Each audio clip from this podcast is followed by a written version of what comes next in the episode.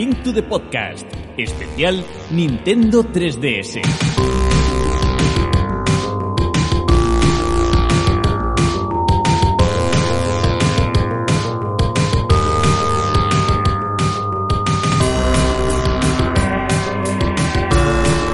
Hola, ¿qué tal? ¿Cómo están? Bienvenidos, bienvenidas. Aquí comienza una nueva edición de A Link to the Podcast. Bueno, es verdad que este, este programa es eh, muy distinto a, a todo lo que se ha hecho anteriormente. De hecho, y como puedes comprobar, viene sin numeración. Es nuestro especial de Nintendo 3DS. Saludos de quien te habla, mi nombre es Manuel Luis Mena y espero disfrutes de todo lo que hemos preparado porque es un...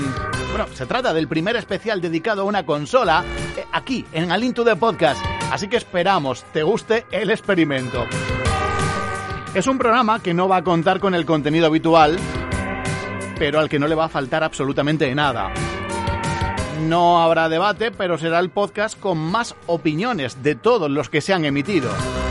Van a faltar muchas de nuestras secciones, pero van a estar todos y cada uno de nuestros colaboradores. No habrá espacio de la audiencia y sin embargo será el programa más participativo de todos los que hemos hecho.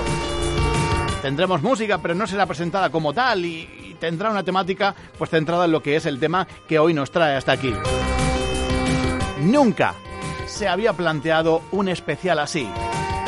Son muchas las horas de trabajo, son muchas las horas para ofrecerte algo como esto y ojalá disfrutes tanto como aquí un servidor preparándolo.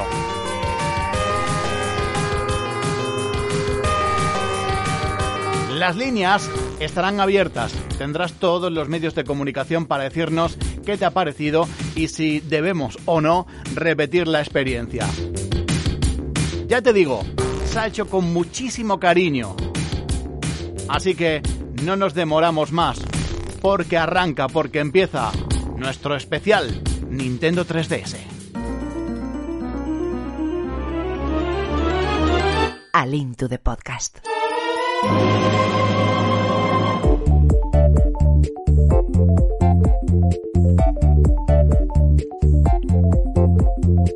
Nintendo 3DS fue lanzada el 25 de marzo de 2011 en Europa. A pesar del éxito de Nintendo DS y la expectación que había en torno a la nueva máquina, 3DS no arrancó con buen pie. Nintendo sacó su consola a un precio caro. Ellos lo sabían. Lanzaban su máquina a un importe de 250 euros. Como las ventas no iban como esperaban y tenían margen de sobra, el 28 de julio de ese año, es decir, tan solo cuatro meses después, Nintendo anunció una bajada drástica de precio que sería efectiva desde el 12 de agosto pasó del precio inicial a 169. Vamos, una bajada de precio espectacular cercana a los 100 euros que lógicamente no sentó demasiado bien a los early adopters. Como compensación, los compradores que adquirimos Nintendo 3DS antes de la bajada de precio recibimos gratuitamente 10 juegos de NES y más adelante otros 10 de Game Boy Advance descargables desde la eShop. El trato hacia los primeros compradores no fue malo del todo. A ver, menos es nada, pero sinceramente, y esto es una opinión personal, yo hubiera preferido comprarla al precio más económico.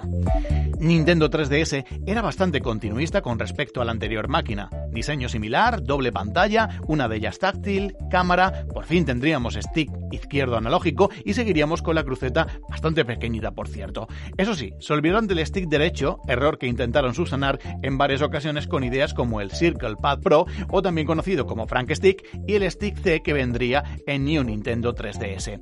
Pero la característica más importante de la consola sería su efecto estereoscópico o dicho de otro modo, poder ver imágenes 3D sin gafas. La innovación de Nintendo en este sentido todavía sigue sorprendiendo. Sin embargo, el reclamo principal fue perdiendo fuelle con el tiempo hasta el punto que muchos juegos no utilizaban esta característica e incluso se llegó a lanzar la Nintendo 2DS, en la que funcionaban todos los juegos lanzados para 3DS, pero que no haría uso del famoso efecto.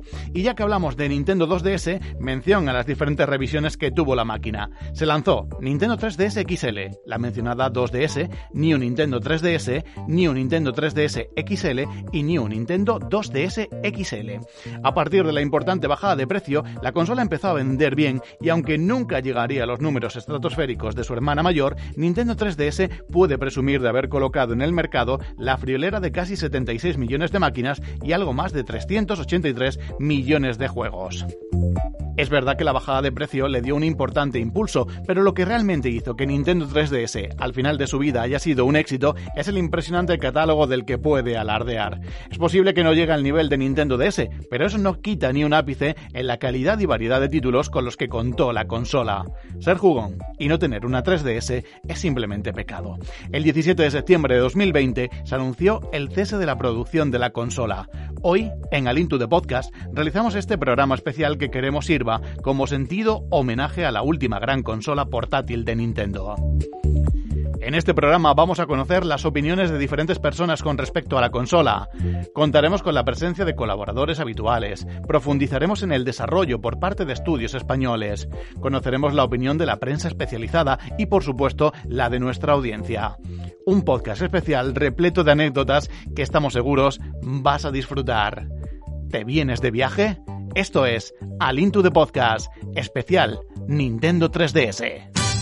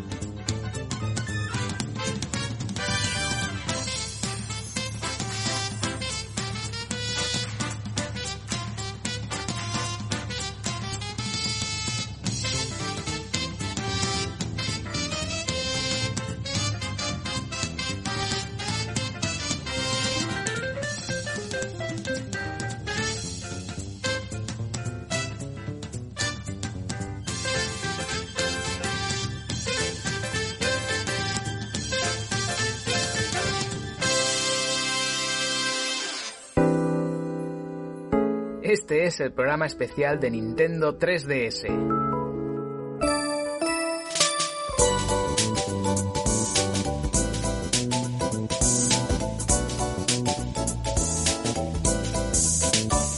Especial que va a contar con mucha participación, un programa en el que no podían faltar todos nuestros colaboradores. De hecho, y como tenemos mucho material, vamos a diferenciar los aportes de los compañeros en dos bloques. En este primero contaremos con cinco compañeros habituales del programa que nos van a contar sus experiencias en torno a Nintendo 3DS.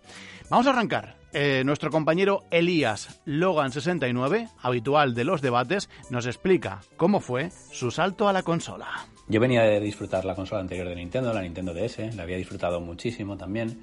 Y cuando salió la 3DS, pues bueno, era el salto cualitativo que necesitaba la portátil de Nintendo, ¿no? Que siempre ha dominado el mercado. La verdad es que ya le ponía ojitos, estuve muy pendiente de todas las promociones que se hicieron, enseñando el producto y claro, también del precio. Y eso hizo que me plantease muchísimo el adquirirla de, de salida. Entonces tardé, tardé un poquito y se iba a convertir en mi regalo de cumpleaños de, ese año, mi mujer me la iba a regalar, pero tuvimos que anticiparlo y lo anticipamos por el tema del, programa Embajadores, ¿no? Porque de esa manera podía entrar en fecha y contaba como que la había comprado con fecha anterior para poderme beneficiar de, de, aquellos juegos descargados, ¿no? Sobre lo que supuso para nuestro compañero llegar a Nintendo 3DS. Lo primero que supuso para mí esta consola fue una entrada por la puerta grande de Ocarina of Time. Es un juego que yo no había tenido la suerte de disfrutar porque no fui poseedor de una Nintendo 64 en su día y era consciente de que era una obra maestra. La había jugado un poco por encima en algún emulador, pero que no terminaba de funcionar bien. Y aquel lavado de cara, este remake o remaster, me da igual, que le hicieron a este mítico Ocarina of Time, pues le sentó fenomenal, con esa mejora de texturas, con ese efecto 3D que hacía que fuera tan inmersivo. La verdad es que lo disfruté muchísimo, muchísimo. Bien, pues aparte de Ocarina of Time y en cuanto a juegos destacados, escuchamos nuevamente a Elías que nos hace un repaso por sus juegos favoritos en la consola. Uno de los que más horas le he dedicado ha sido el Mario Kart 7, como muchos de vosotros. Es un juego que traía muchísimas mejoras con respecto a sus predecesores y bueno, era una evolución muy buena de la, de la saga y encima verlo en efecto 3D y ahí en portátil después de haber jugado en el DDS tantísimas horas, pues la verdad es que era una gozada poder jugar a eso. Otro que también me gustó muchísimo y que también es buque insignia de la consola es el Mario 3D Land. Es un juego que es de los que mejor explota el efecto 3D en la máquina y la verdad es que es una gozada en todos los aspectos. Inicialmente me pareció muy facilón, pero luego me di cuenta de que no, no, que la amiga, la chicha gorda se desbloqueaba a partir de la segunda vuelta del juego, que ya se complicaba la cosa y ya se hacía mucho más exigente. Y bueno, la verdad es que un juego muy, muy disfrutable también a día de hoy. También me gustó muchísimo el port que hicieron de Donkey Kong Country Returns para la 3DS. Venía de haberlo jugado en la Wii y me pareció alucinante que pudiesen meterlo dentro de la consolita portátil y además con 3D y todo el rollo lo disfruté y, le senté de maravilla. Y bueno, muchísimos otros juegos que, pues bueno, nos pasaríamos horas aquí hablando de, del pedazo de consola con el pedazo de catálogo que, que tenemos. Castlevania Lords of Shadow, Resident Evil Revelation, Street Fighter 4, Fire Emblem Awakening, A Link Between Worlds, el Smash Bros, el Samus Returns, en fin, una serie de juegazos que parece mentira que pudiesen caber dentro de esta consolita y que además son perfectamente disfrutables a día de hoy. Y si le preguntamos por anécdotas, escuchen, porque el suertudo de Elías nos cuenta una que os va a poner los dientes largos. Como anécdota, eh, bueno, eh, me gustaría contar también que pude actualizar a la versión XL gracias a un sorteo de Twitter en el que participé, que justo coincidió con el estreno del New Super Mario Bros. 2. Y bueno, tuve la suerte de ser uno de los afortunados. Me dio muchísima rabia esta vez cuando Nintendo decidió al año de sacarla, sacar una versión con mejores pantallas, bueno, con mayores pantallas, porque si lo hubiese sacado de salida yo sí que hubiese elegido esta, esta versión. Entonces, pues mira, no me tuve que complicar y directamente la pude tener gracias a ese sorteo de Twitter. Y luego más adelante sí que la actualicé cuando sacaron el modelo Pro para mí el cambio a la New 3DS XL está totalmente justificado por las mejoras que trae y que hace todavía más disfrutable esta consola y le alarga un poquito el tiempo de vida, que es lo que ha sucedido, que ha estado muchos años con nosotros. Y aunque con Nintendo Switch estamos muy contentos, hay cosas eh, de 3DS que le sentarían de maravilla a la nueva máquina. Aquí nos deja algunas propuestas. Yo sí que le pediría a Nintendo que recuperase para la Nintendo Switch cositas que se ha dejado atrás en la Nintendo 3DS y que le sentaban fenomenal. Una de las que más me gustaban era el registro de actividad que era una manera pues de tener bien claro las horas y cuál era el juego que más tiempo habías dedicado y tenía distintas maneras de ordenarlo y la verdad que estaba, estaba muy bien. Y luego, por ejemplo, también el Street Pass y el Spot Pass, que fomentaban mucho el que la consola portátil la sacases de casa, la paseases y te encontrases con cositas que luego podrías utilizar, como las monedas o los mis de otros personajes, intercambiar cosas. La verdad que era, era muy interesante. Seguimos con más eh, opiniones de colaboradores. Otro de los aspectos destacados de la portátil de Nintendo fueron los minijuegos. Muchos venían incluidos, otros llegaron después. Precisamente, nuestro compañero Perita los destaca sobre el resto. De hecho, para él, realmente esa, esa es la esencia de una portátil y lo más destacado de Nintendo 3DS. Eh, como seguro más de un oyente va a destacar, yo también tengo que ir por ahí y es por los minijuegos. Me encantaba encender la Nintendo no para jugar un de 30 o 40 horas, sino para echar un ratito y divertirme, pero un montón, con la Plaza Mi de Street Pass, con el Batch Arcade, con algunos picros que también regalaron. Eh, para mí eso es una portátil y vamos, yo no he ido más a Game en mi vida nada más que para coger muñecos. Yo compraba algo, no, iba a coger los muñequitos, para coger los cromos, para rescatar los Mi, eh, después que pusieron esos más juegos, el de las carreras, el de los zombies. Para mí eso es lo más destacable de la Nintendo 3DS y ahora mm, con el paso del tiempo me encanta ya la Plaza Mi y mira tú que en esa época no los conocía y ahora ver ahí que está Mar Robledo, Ordek, eh, Verdret, Tregui, ¿no? Al final eh, nos encontramos todo en el vicio de Nintendo, me encanta. Y al ser preguntado por su juego favorito, esto es lo que nos dijo. Y, y bueno, como juego a destacar, sé que no es el mejor juego, pero es un juego que me hizo reír, que es una cosa que a mí me encanta jugar y reírme. Eso eh, para mí me llena más que cualquier otra cosa y ese juego es Mitopía. Eh, un juego en el que cogías tu mí, el de tu mujer, de tu hermano, el de tu amigo y le ponías frases y bueno, luego te digo una pechada de reír y estoy loco por volverlo a jugar con la gente de Alinto de Podcast ¿eh? y pone a ML como chef y que diga paella congelada a Ordec, le, profesión de Ordec, la del gato, y que diga muy mal, muy mal, muy mal. Elías lo pongo como cantante que diga tiki tiki tiki tiki, porque ahí se mezcla el tiki tiki con que eres super fan del jazz dan. A Tregui lo pongo de tanque como si fuera en, su Treguicar. Es que maravilloso ese juego. Así que nada, recomendarlo para todo el mundo ya lo han escuchado, Mitopía, un juego divertido en el que los integrantes de Alinto de Podcast también tendrían, podrían tener su personaje. El espectrumero, Javi Ortiz, es una de las personas que puede hablar con propiedad de la consola y de sus juegos, ya que su colección acaba de alcanzar los 100 títulos, que se dice pronto. Para él se trata de una máquina que le ha dado y le sigue dando momentos de diversión. En su análisis de la consola eh, nos destaca lo complicado que lo tuvo, ya que aparentemente estaba sola contra las portátiles, pero tuvo un rival muy duro, aunque supuestamente jugaran en ligas diferentes. Está hablando de el smartphone. 3DS a mí me ha dado y me sigue dando momentos de diversión. La verdad, es una consola que he disfrutado mucho, que sigo disfrutando. Además es una consola que le tocó bailar con la más fea, sin duda. DS en su momento tuvo de rival PSP, pero no tuvo un rival tan feroz tan temible como ha tenido la 3DS. Y no, no, no me refiero obviamente a la PS Vita, no, los amigos de Sony la mataron casi al año, sino que me refiero a los smartphones y las tablets, eh, máquinas que tiene todo el mundo y que tenía de rival la 3DS y hombre, que que no, eso afecta. De ahí que hayamos pasado a los 140 millones de DS a 75 de 3DS, que aún así es una cantidad más que encomiable de, consolas, es bastante tremenda. En todo caso, que sepáis es eso. Fue una consola que consiguió vender portátil en los tiempos de los smartphones y las tablets. Y si le preguntamos por catálogo, él lo tiene claro. Hay de todo y para todos. A nivel de juegos tiene un catálogo realmente bueno, además de tener, por ejemplo, los dos remakes de los Zeldas más recordados posiblemente, que pueden ser eh, el Ocarina o el Mayoras más, también ha tenido pues mm, su propia Zelda, el Between Worlds. Eh, luego tenemos mm, varios Kirby, la verdad, Kirby's eh, originales y Kirby's propios. Tenemos el Resident Evil Revelations, que, cuando salió fue un pepino técnico, la verdad era impresionante para la consola, el efecto 3D llamaba la atención en ese juego sobremanera.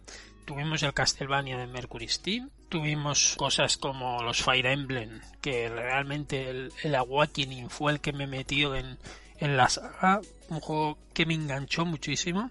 También tenemos el infravalorado Codename Steam de los mismos autores. A mí me gustó mucho ese juego y está tiradísimo de precio. Tuvimos, yo qué sé, tenemos eh, juegos de Rayman.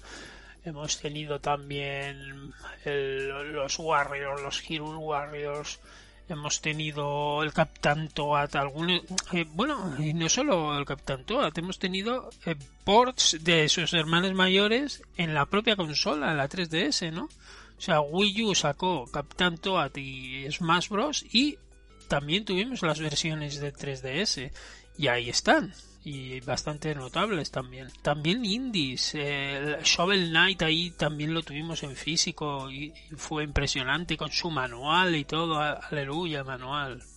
muchos, muchos juegos desde lo más comercial de Nintendo, o sea, los más clásicos, el 3D Land y todos esos juegos que, que son maravillosos, hasta cosas como un, yo que sé, una versión eh, en cartucho del Cut de Rob o los Angry Birds, o sea, catálogo lleno de todo, ¿no? Aún así, mucho menos eh, de morralla que la DS, eso sí. Algo que aún no se ha destacado y que es eh, parte fundamental de Nintendo 3DS es su retrocompatibilidad eh, con Nintendo DS. Así que el catálogo original de la máquina, si ya es espectacular, hay que sumarle el de su predecesora. El factor muy importante de 3DS era su retrocompatibilidad, que es y la tiene y es real con DS, con lo cual si sumas el catálogo de DS más el propio de 3DS tienes un catálogo verdaderamente impresionante, lleno de juegazos de, muchísima calidad, que vamos, ya os digo, diría y diría muchos más, pero me quedaría muy corto. Zeldas, Marios, eh, eh, Indies y cosas de mucha calidad. Incluso un Kef Story en físico, cuando nadie lo tenía.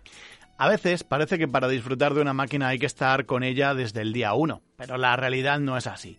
La prueba la tenemos con nuestro próximo invitado, con nuestro compañero Roberto Classic Gaming, que sin ser early adopter disfrutó de la consola y del increíble catálogo no solo de 3DS, sino también del de su predecesora. La verdad es que mi historia con esta consola es un poco peculiar en relación al resto de consolas de Nintendo. No es que haya, sido yo un early adopter eh, en general, pero eh, sí que he tenido las consolas de Nintendo bastante pronto desde su fecha de salida, pero no fue así en el caso de la 3DS. Eh, cuando salió la DS yo estaba terminando la carrera y comenzando con la empresa y cuando salió la 3DS pues yo estaba afianzando y creciendo un poco en, la empresa, con lo cual estaba yo a otra cosa, por así decirlo. Seguía jugando, pero no, no a portátiles. Y cuando salió, bueno, ya cuando, cuando ya pasaban unos años y estaba afianzada la 3DS y también mi empresa, pues eh, me hice con ella y la verdad es que descubrí un catalogazo eh, impresionante. Yo la verdad es que, unifico mejor dicho, el catálogo de la DS y de la 3DS, pero claro, lo sigo comprando de forma simultánea.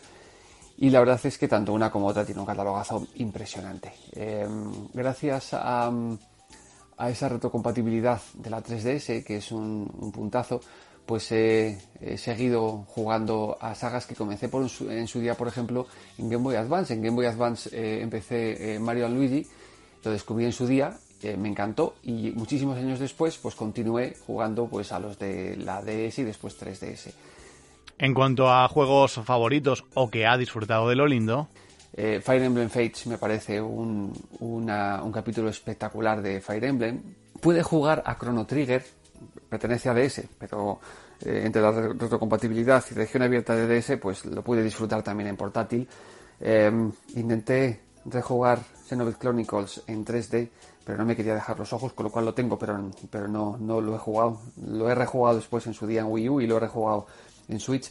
Eh, la saga, por supuesto, de Profesor Layton, eh, juegazos como también Fire Emblem Awakening, Bravely Default, em, que me encantó y a pesar de ser un poco pesadita al final, y luego intenté jugar a Bravely Second, pero acto seguido, pero estaba un poco saturado y al ver que eran los mismos escenarios y los mismos cofres situados en los mismos sitios, pues lo dejé un poco aparcado. Es una de las cosas que tengo pendientes. También tengo pendiente, por ejemplo, un par de Dragon Quest. Veo aquí Dragon Quest 7 y Dragon Quest 8, que Em, debe ser una maravilla jugarlo así en portátil. Em, bueno, en su día eh, pude rejugar eh, los dos celdas, el Mayoras y el Ocarina, eh, descubrir Super Mario 3 de LAN, varias entregas de Pokémon y, bueno, pues la verdad es que tiene un catalogazo. Mm, hay un juego que estoy viendo que me encantó, que es Radiant Historia Perfect Chronology y es un juego que en su día creo recordar que salió en DS, em, pero bueno, se distribuyó muy poquito aquí en España, creo recordar y y la verdad es que eh, el, eh, el, juego este en 3DS me, cautivó, me gustó mucho.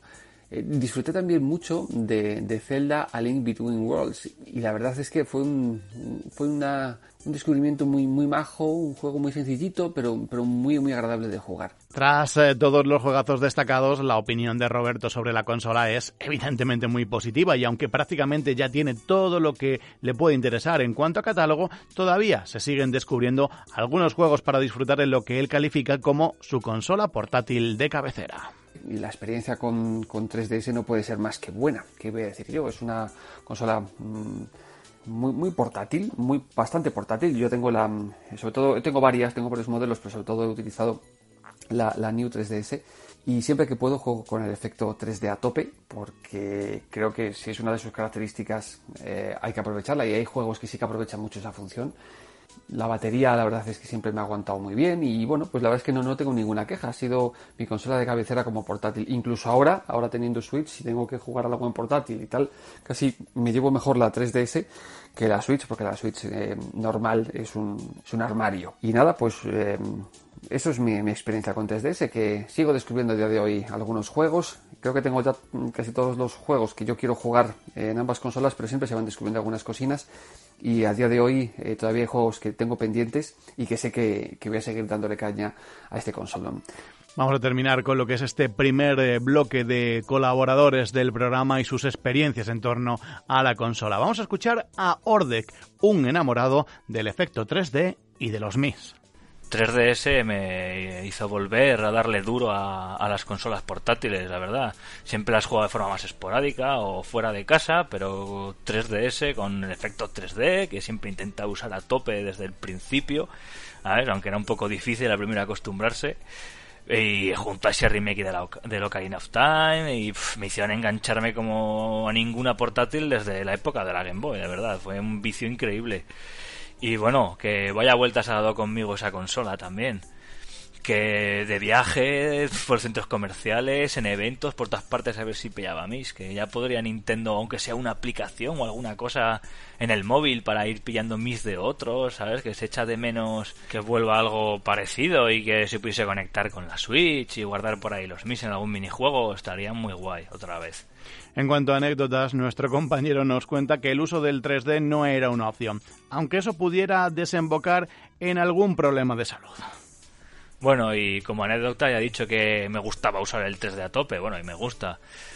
Pero yo era de los que hasta que se acostumbraron eh, notaba que se te iba un, un, ojo para Pamplona y otro para Tudela, ¿sabes? Y era un poco... Uf, cuando iba por la calle, de verdad que que pensaba y todo que tenía que ir al médico o alguna cosa porque de pequeño tenía estrabismo entonces claro ya estaba pensando en que me iba a volver y que no sé qué y, y claro todo el mundo recomendándome bueno pues deja de jugar no sé qué yo sí sí sí sí pero llegaba a casa y otra vez le metía al cacharro dos o tres horas sin parar sobre todo cuando salió juegos como Castlevania y todos estos que me engancharon muchísimo sabes pero bueno se me se me pasó, se me fue pasando a la hora de jugar y ya llevo años jugando con la consola con el test de a tope y ya no tienes ningún problema, menos mal. Y terminamos con las palabras de Orde, que el último corte de audio en el que nos destaca sus juegos favoritos.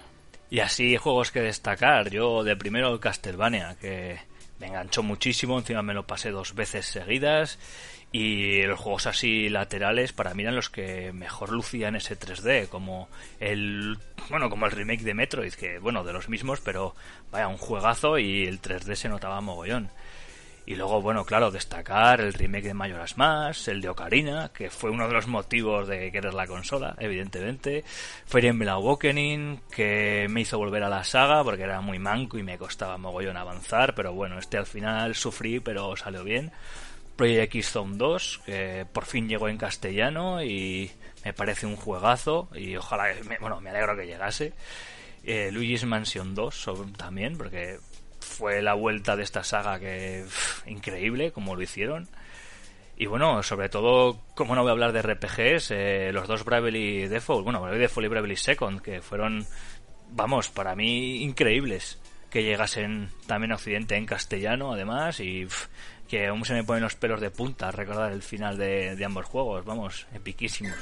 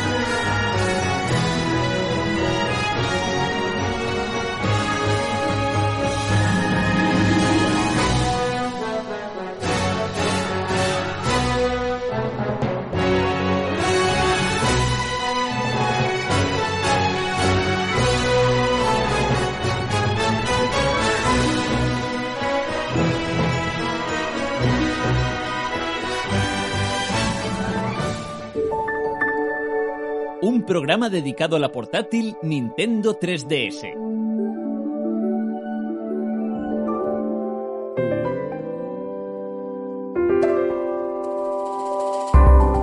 Al tratarse de un programa especial, no vamos a contar con entrevistas al uso. Eso no quita que tengamos la presencia de distintos estudios desarrolladores en la máquina. Es cierto que en aquella época no era como ahora en Switch, donde tenemos muchos indies españoles creando juegos. Sin embargo, para 3DS hubo algunos exponentes que dejaron claro la calidad en el desarrollo de software. Estudios como Mercury Steam, Avilite, Enjoy App o Delirium dejaron patente que se podían crear auténticas maravillas cuando no todo era tan asequible como es hoy día. En Delirium Studios nos vamos a centrar. Los creadores de los ríos de Alice hicieron para la consola, eh, la consola de Nintendo, los delirios de Von Sottendorf. Hoy vamos a conocer más aspectos de este videojuego que puede calificarse como uno de los proyectos más ambiciosos del desarrollo de videojuegos en nuestro país. Arturo Monedero, pieza fundamental de Delirium, además de vicepresidente en la EVI, nos da más detalles del juego y las empresas que estuvieron involucradas en la creación del mismo. Es un juego que lanzamos a finales del 2015 con Delirium Studios.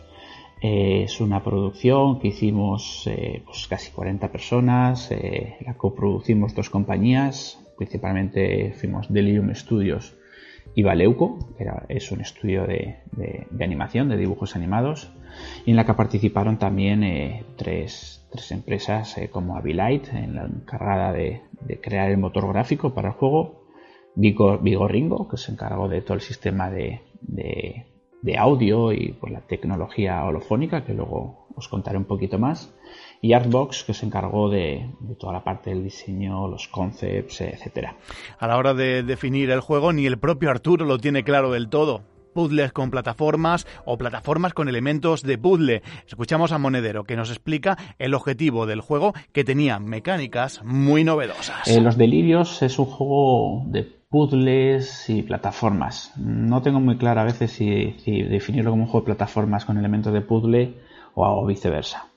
Eh, ¿Por qué? Porque al final es un juego en el que tenía una mecánica muy especial. Mm, jugamos con, el varón von Sottendorf, que es un, varón de principios del siglo del siglo XX, 1900, por ahí más o menos, y, como está loco, jugamos en su, en cabeza. Su cabeza está representada como si fuera su mansión, distintas zonas, el ático, la bodega, la cocina, el jardín, y bueno, como si fuera una especie de, casita de muñecas, y estos juegos de puzzle en el que, bueno, es una fotografía descompuesta en la que falta un hueco y podemos ir conectándolo, creo que el puzzle se llama el juego del 15, pues eh, imaginamos cómo podría ser una mecánica en la que cada habitáculo podría ser una pequeña habitación con puertas y al revolver todo ese cuadro eh, las habitaciones se descolocarán.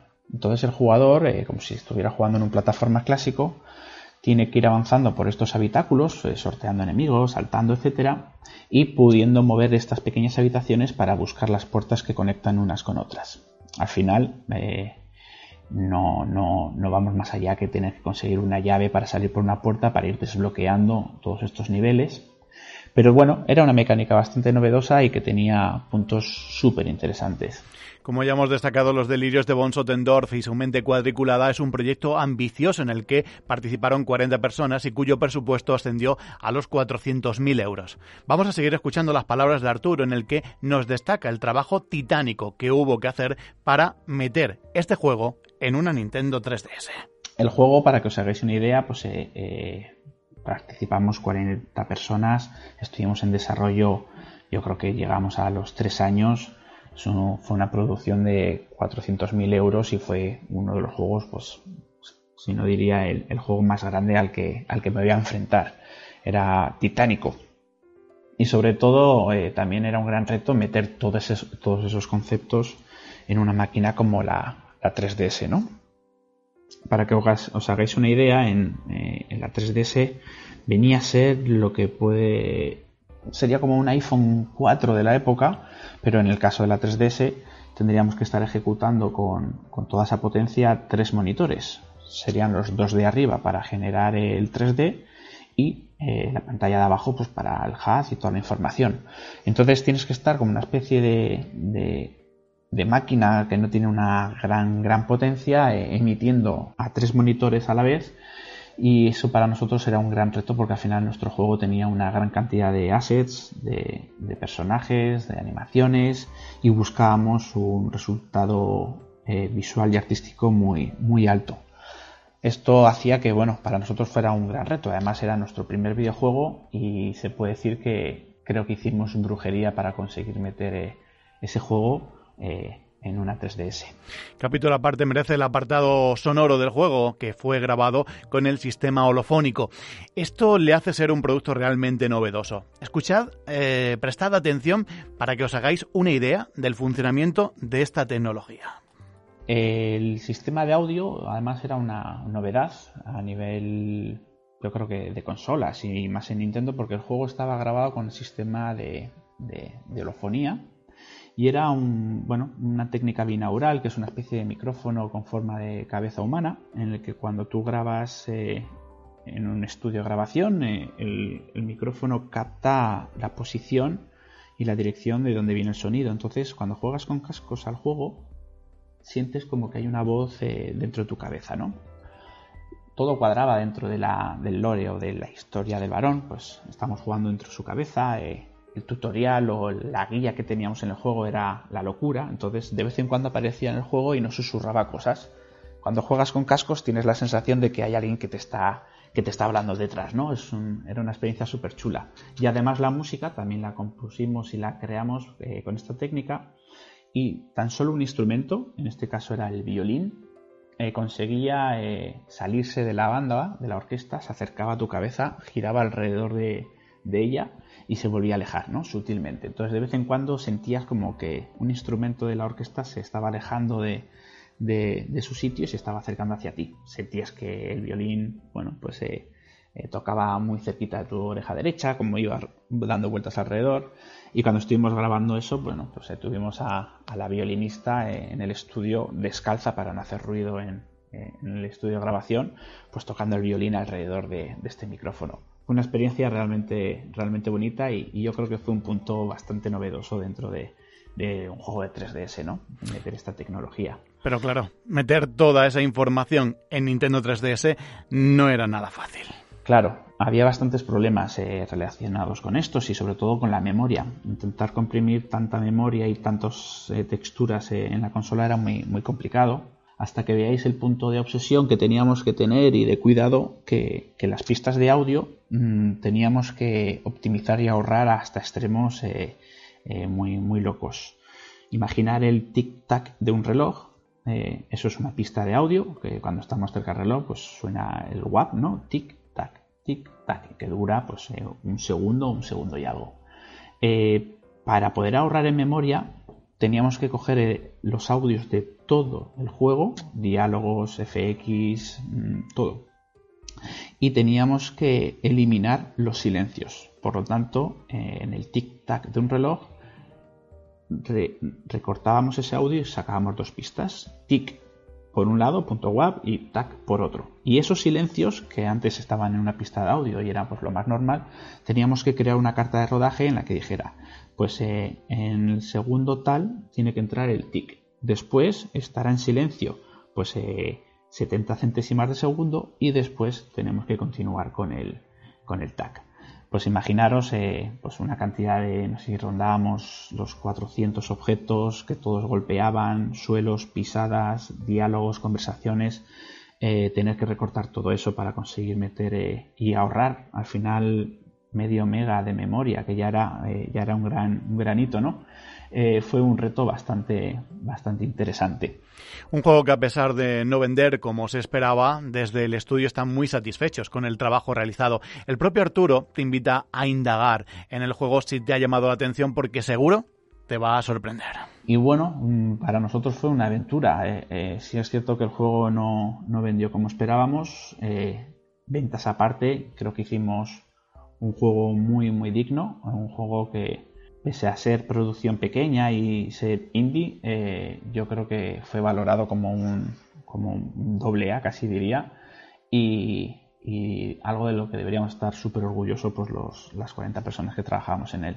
Fue construir un, un proyecto titánico que, que he visto atrás, yo creo que viendo todo lo que nos costó y todo lo que lo duro que fue, no sé si nos hubiéramos vuelto a atrever a, hacer ese juego.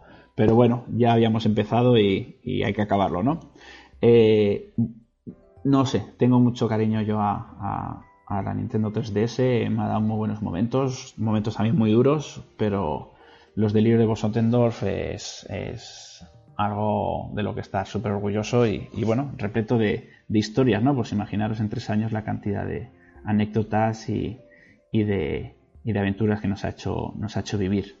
Así que una pena que se acabe el ciclo de, la 3DS. Y poco más. Eh, no me quiero enrollar mucho, así que espero que, que los que no conozcáis el juego, pues eh, indaguéis un poquito, le echéis un vistazo porque seguro que os sorprende. Ya lo han escuchado, mucho cariño a la consola por parte de Arturo Monedero por los buenos momentos, aunque también duros, que le han dado. Pocas personas pueden hablar con más propiedad y claridad sobre lo que es un desarrollo en Nintendo 3DS.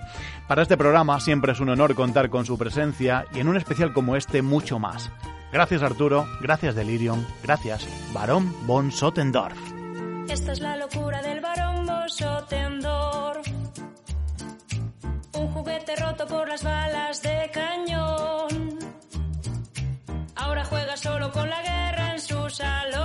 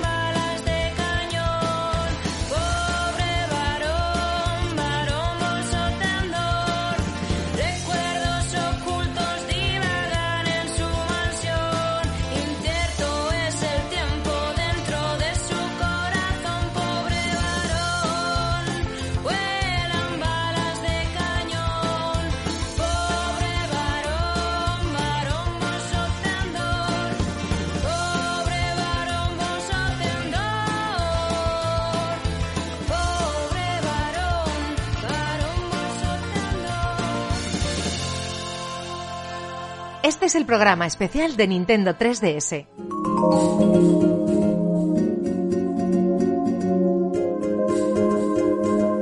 Después de Delirium vamos a conocer otra parte del desarrollo que nos ha parecido muy interesante. Sí, porque traemos a un estudio que estuvo, pero no. Un estudio que desarrolló, pero que al final no publicó. Estamos hablando de Undercoders. Su historia es muy curiosa porque realmente pasaron de Nintendo DS a Nintendo Switch. David Andreu, fundador del estudio, nos explica cómo fue su experiencia en el desarrollo para la consola. Escuchad porque hay datos muy muy llamativos. Nuestra experiencia con 3DS fue muy breve, la verdad, porque nunca llegamos a, publicar ningún juego para ella. Nosotros veníamos de hacer unos cuantos títulos eh, para DSi. Eh, empezamos en un par de coproducciones eh, con Enjoy eh, Ubongo y Puzzle Fever. Y después eh, produjimos un, par de títulos propios, eh, Battle of the Elements y iSpot Japan. y ahí es cuando empezamos a, tratar con consolas de Nintendo. Y bien, nos hicimos con un kit de desarrollo 3DS que para entonces nos parecía una auténtica maravilla y sobre todo una, eh, una liberación, entre comillas. Nosotros veníamos de haber producido juegos eh, para iOS y para Android y cuando nos pasamos a, a DSI eh, bueno, las limitaciones eran, eran brutales. Eh, es más, nosotros produjimos todos los juegos con kits DDS normales que estaban limitados a los, a los 4 megas de RAM de la DS original en lugar de, de los 16 que tenía la DSi y bueno, meter los juegos ahí en una DS que era básicamente una Game Boy Advance glorificada, eh, eh, fue un sarao. Eh, entonces tampoco había motores, como podría ser Unity y Unreal. Nosotros portamos, teníamos un motor propio que portamos a DS y ese mismo lo portamos a 3DS. eh, y al portarlo a 3DS, bueno, teníamos muchísimas más libertades. Ya no estábamos limitados, sobre todo en temas de RAM que si no recuerdo mal eran ya 128 megas.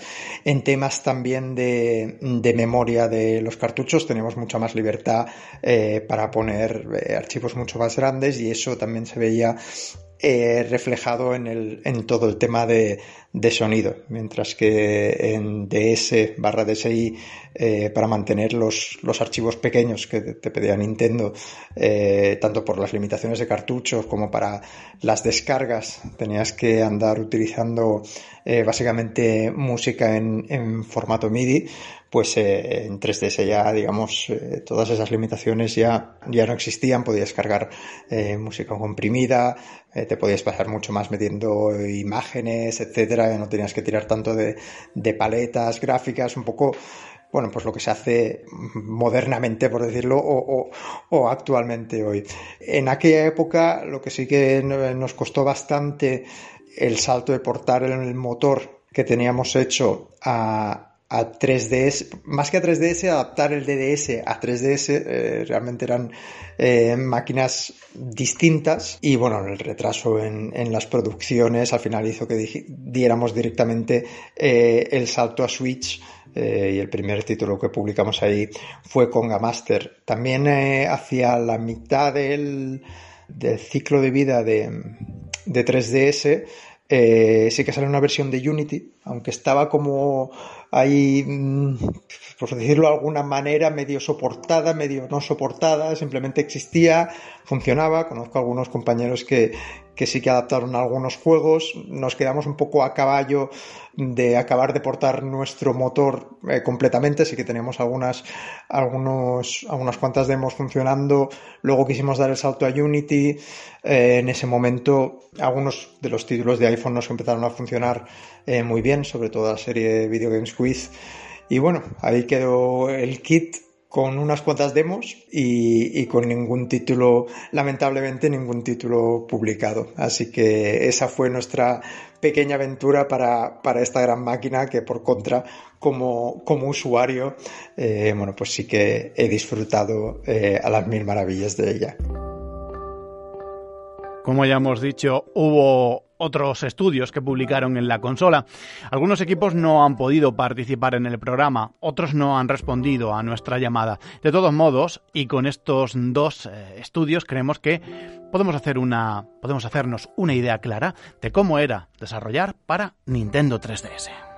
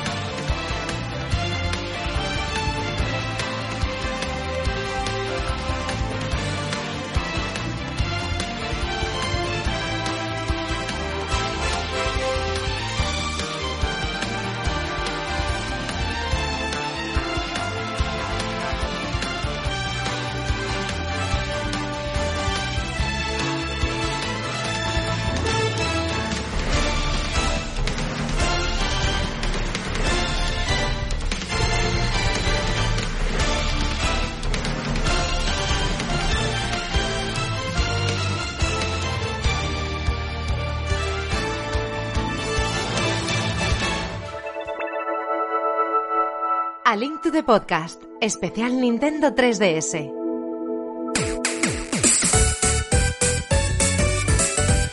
Hoy, como están escuchando, el programa es muy diferente a lo que normalmente se hace. Es un podcast que no va a contar con las secciones habituales, o al menos no con todas. Cuando uno mira el catálogo de Nintendo Switch, se da cuenta de la importancia de los indies en la consola. Como ya han podido comprobar en algunos desarrolladores, eran tiempos muy diferentes. Sin embargo, los estudios independientes ya empezaban a asomar la patita en la consola del 3D estereoscópico. Por ello, creemos que nuestra sección de indies no puede pasar de largo en el programa de hoy. Por tanto, dentro indispensables.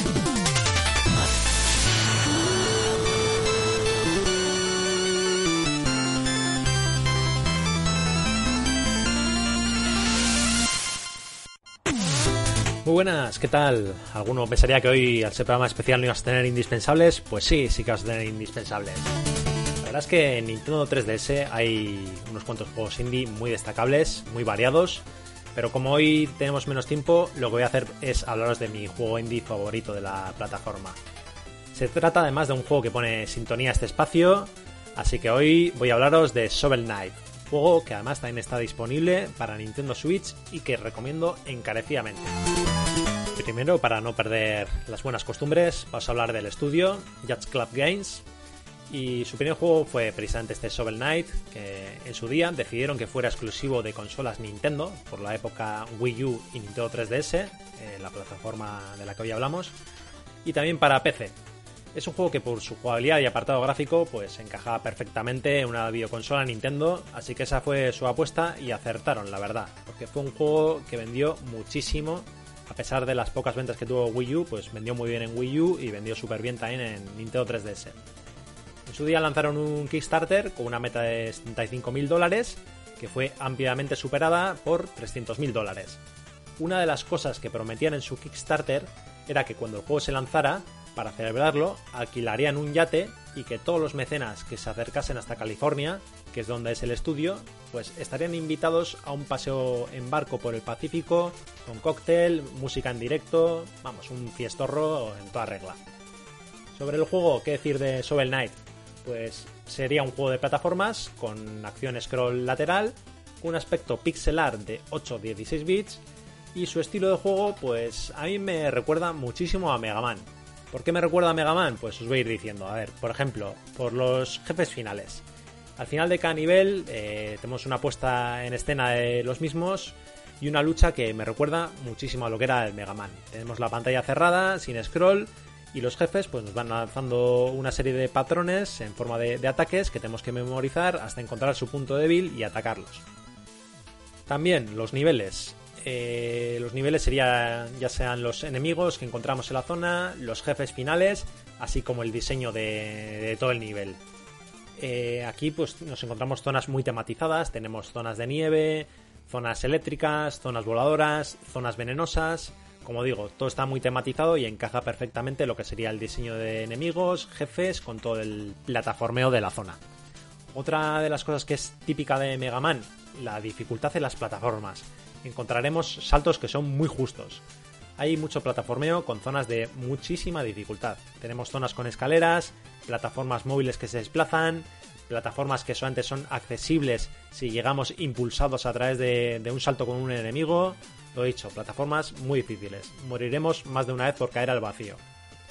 En el juego además no solo manejaremos al caballero de la pala, también una vez nos hayamos pasado el juego desbloquearemos a otros tres personajes más cada uno de ellos con sus historias y una jugabilidad muy distinta a la del protagonista. Estos personajes serían Spectre, King y Plague. Son jefes que, como decía, previamente hemos derrotado con el Caballero de la Pala y que nos amplían la historia de una forma súper original y que a mí me encantó. Tenemos un juego para muchísimas horas. Gráficamente, pues qué decir, es un juego que luce con un aspecto que encajaría en los 8-16 bits, una mezcla entre los dos, con unas animaciones suaves y fluidas y que hay un diseño de niveles muy original, muy variado y lo mismo pues con los personajes. A los nostálgicos pues les va a encantar y seguro que a las nuevas generaciones yo creo que les tiene que atraer aunque sea un poquito también. Y en cuanto a la música, pues qué vamos a decir de la música, que encaja perfectamente con todo el diseño del juego, nos traslada nuevamente a la época 8-16 bits, con unos temazos muy memorables. Es uno de los apartados, para mi gusto, más destacados del juego, que ya de por sí brilla, como digo, en todos y cada uno de los apartados. Y bueno, pues lo dicho, no os dejéis engañar por la apariencia que pueda traer de, primera Shovel Knight, porque estamos ante un juego muy profundo, muy, muy divertido, largo y bastante difícil. Una experiencia que yo desde aquí, en este mini espacio, os lo recomiendo muchísimo. Muchas gracias por vuestro tiempo y a seguir disfrutando del podcast.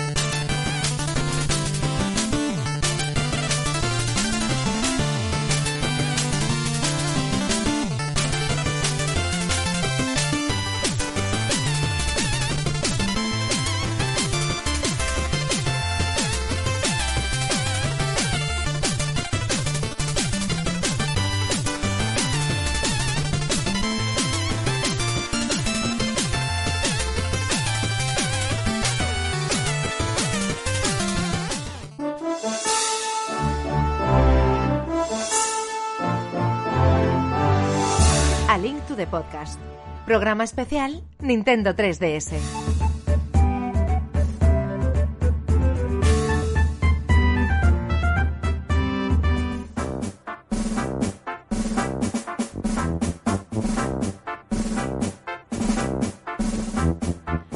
Vamos ahora a una parte importante del programa. Como saben, desde hace bastante tiempo pedimos la participación de nuestros oyentes en formato audio. No es que hayan sido muchos los cortes recibidos, pero bueno, se agradecen mucho. Vamos a diferenciarlos en dos bloques. En el primero vamos a escuchar las palabras de Fermín Gamboa, J. Huesos, eh, José Luis Quintas y Capitán Carpa. Los vamos a escuchar precisamente en ese orden. Esta es la opinión de nuestra audiencia en torno a Nintendo 3DS. Bueno, gente, pues mi recuerdo de 3DS fue cuando en el lanzamiento fui, fui a comprarla el día 1 y en un bar estaba con un colega y nada, la encendí pues para, para la configuración y tal y fue por primera vez apreciar el efecto 3D en la pantalla esa de, de que salía el logo y tienes que configurarlo a ver si, si lo veías bien y tal y ver por primera vez el efecto 3D me encantó y luego pues me gustó tanto que, que en los juegos siempre tenía el regulador 3D a tope. Y el juego que más me, impresionó fue Resident Evil Revelations que además tenía dentro del juego un regulador también 3D para, para aumentar o disminuir la intensidad aparte de- del de la consola. Y siempre lo, lo tenía a tope y, y flipé con los gráficos que tenía y con la historia y me gustó tanto la 3DS como consola que, tengo un montón de ellas, tengo un montón de ediciones coleccionistas de, Animal Crossing, de Fire Emblem, de Monster Hunter, las tres que sacaron del Zelda, la de la versión de Super Nintendo y eso es una consola que, que jugado muchísimo, que me ha dado muy buenos momentos y que bueno, ahora con Switch pues claro, se ha ido relegando a, a segundo plano, incluso tercero en algunos casos y, y ya casi no la utilizo, pero de, de vez en cuando sí que me, que me juego alguna partidilla. Y nada, espero que, estéis todos bien y que os juguéis mucho, ¿vale? Hola amigos, soy J. Hueso y quería mandar mi aportación para el especial de 3DS. Bueno, pues de la 3DS la verdad que es una consola que yo no jugué demasiado y la- me la compré bastante tarde. Eh, me la acabé comprando cuando salió el modelo New y me compré el modelo XL. Y sobre todo me la compré para, para, para solucionar un fallo muy grande en mi historia de jugón. Y es que como nunca tuve la Nintendo 64, pues nunca jugué al Ocarina of Time y, ni al Majora's Mask. Entonces, pues la verdad que me lo compré y el primer juego que me lo pillé fue el, fue el Ocarina. Entonces para mí la 3DS fue eh, la consola de, de los Zelda. Porque me pasé el Ocarina, el Majora's y también el Link Between Worlds. Eh, tengo que decir que me gustó mucho más el Majora's y es de, un- es de mis Zelda favoritos. Y es porque eh, se sale mucho del canon normal, ¿no? Después del Ocarina, el, el Twilight Princess se parece bastante, utiliza la misma fórmula. Pero el Majora's es bastante diferente y por eso me encantó. Y nada, ya para finalizar, pues yo sé, yo ya digo que a mí me gustaba mucho el 3D, lo he usado siempre. Y sobre todo eh, con el Super Mario 3D Land eh, me flipó el uso que le daban. Y, y, la verdad que solo por ese juego valía la pena usarlo en 3D. Y ya está, bueno, pues ya no jugué muchos más juegos, pero bueno, tengo buen recuerdo de la consola. Y, y aunque no jugué tanto como a la Wii, a la Wii U, incluso a la DS, eh, siempre me, me acuerdo, me acuerdo muy bien de ella. Bueno, pues venga, muchas gracias. eh, un abrazo y un saludo a todos. ¿eh? Nada, dejar un par de anécdotas así de la, de la 3DS. Lo primero que, que, bueno, me llamó mucho la atención lo de una consola que fuera en 3D. Yo eso sin, gafas quería, quería verlo. Y como quería verlo, pues en el momento que salió, aunque es verdad que luego no la pillé de, salida, la pillé ya cuando, unas navidades, cuando estuvo la oferta esta, pero, pero sí que cuando salió eso me, tenía tanta curiosidad que, que, no me pude esperar y me estuve recorriendo varios corte inglés hasta que encontré uno en el que me, me enseñaron la, la consola y pude verlo, cómo era. Y, la segunda cosa es que el juego al que más horas he echado, aunque parezca mentira, no es ni Mario Kart, ni el Zelda Link Between Worlds, ni cosas así, sino que ha sido el, fue el Street Fighter 4. Y la razón es por la, la, facilidad que había para hacer combos. Yo soy muy malo con los combos. Y no me ha salido un combo en la vida en un juego de lucha. De estos de encadenar varios golpes y tal. Me pongo nervioso, le doy a todos los botones y no me sale. Y sin embargo, con la, la pantalla táctil de la 3DS que te permitía eh, combinar los combos en un solo botón, entonces era eh, darle a la pantalla táctil, digamos, y ibas encadenando combos y me lo gozaba como un enano. Incluso conseguía ganar en el online, claro. Así. Y, nada más. La verdad es que es una consola que no le he sacado todo el partido quizá que debiera porque, eh, bueno, pues siempre he sido más de, de, sobremesa. Pero hay que reconocer que los títulos que tengo, pues los he, los he disfrutado mucho. A ver, un recuerdo que guarde así de la 3DS, pues diría que cuando anunciaron el cambio de precio de la consola a los pocos meses de salir la, la consola fue algo que la verdad es que me chocó bastante en su momento, que es, es algo que Nintendo además no suele hacer, porque la Wii U tampoco fue una gran consola en lo referente a las ventas, y la verdad es que con la Wii U no rectificaron nada y se lo hicieron con la 3DS. Y se tomaron medidas bastante, bastante duras. Entonces recuerdo aquel vídeo en el que pedían disculpas a todos los que habíamos confiado en la consola y la, había, y la habíamos comprado y el programa de embajadores, que sí que es cierto que cumplieron, y eh, los juegos de la Game Boy Advance que regalaron a los usuarios del programa embajadores no salieron nunca en la en la ISOP de 3DS, lo cual es algo a agradecer que cumplieran en esa parte. Y luego, pues si tuviese que recomendar un juego, pues personalmente recomendaría el Kid que el soporte para jugar más cómodamente sirve para cualquier cosa menos para jugar al Kid pero por lo demás pues un juego muy completo, muy divertido y un gran exponente de todas las posibilidades que ofrecía la consola en su momento. Ahí tenemos el primer bloque. Vamos a seguir escuchando a nuestros oyentes. Ahora, eh, el siguiente bloque incluye, también en este orden, a Manu Bravo, Servailov, Tony Gold y Slane. Hola, ¿qué tal? Mi nombre es Manuel, Anteriormente en el foro participaba como Manu W3DS.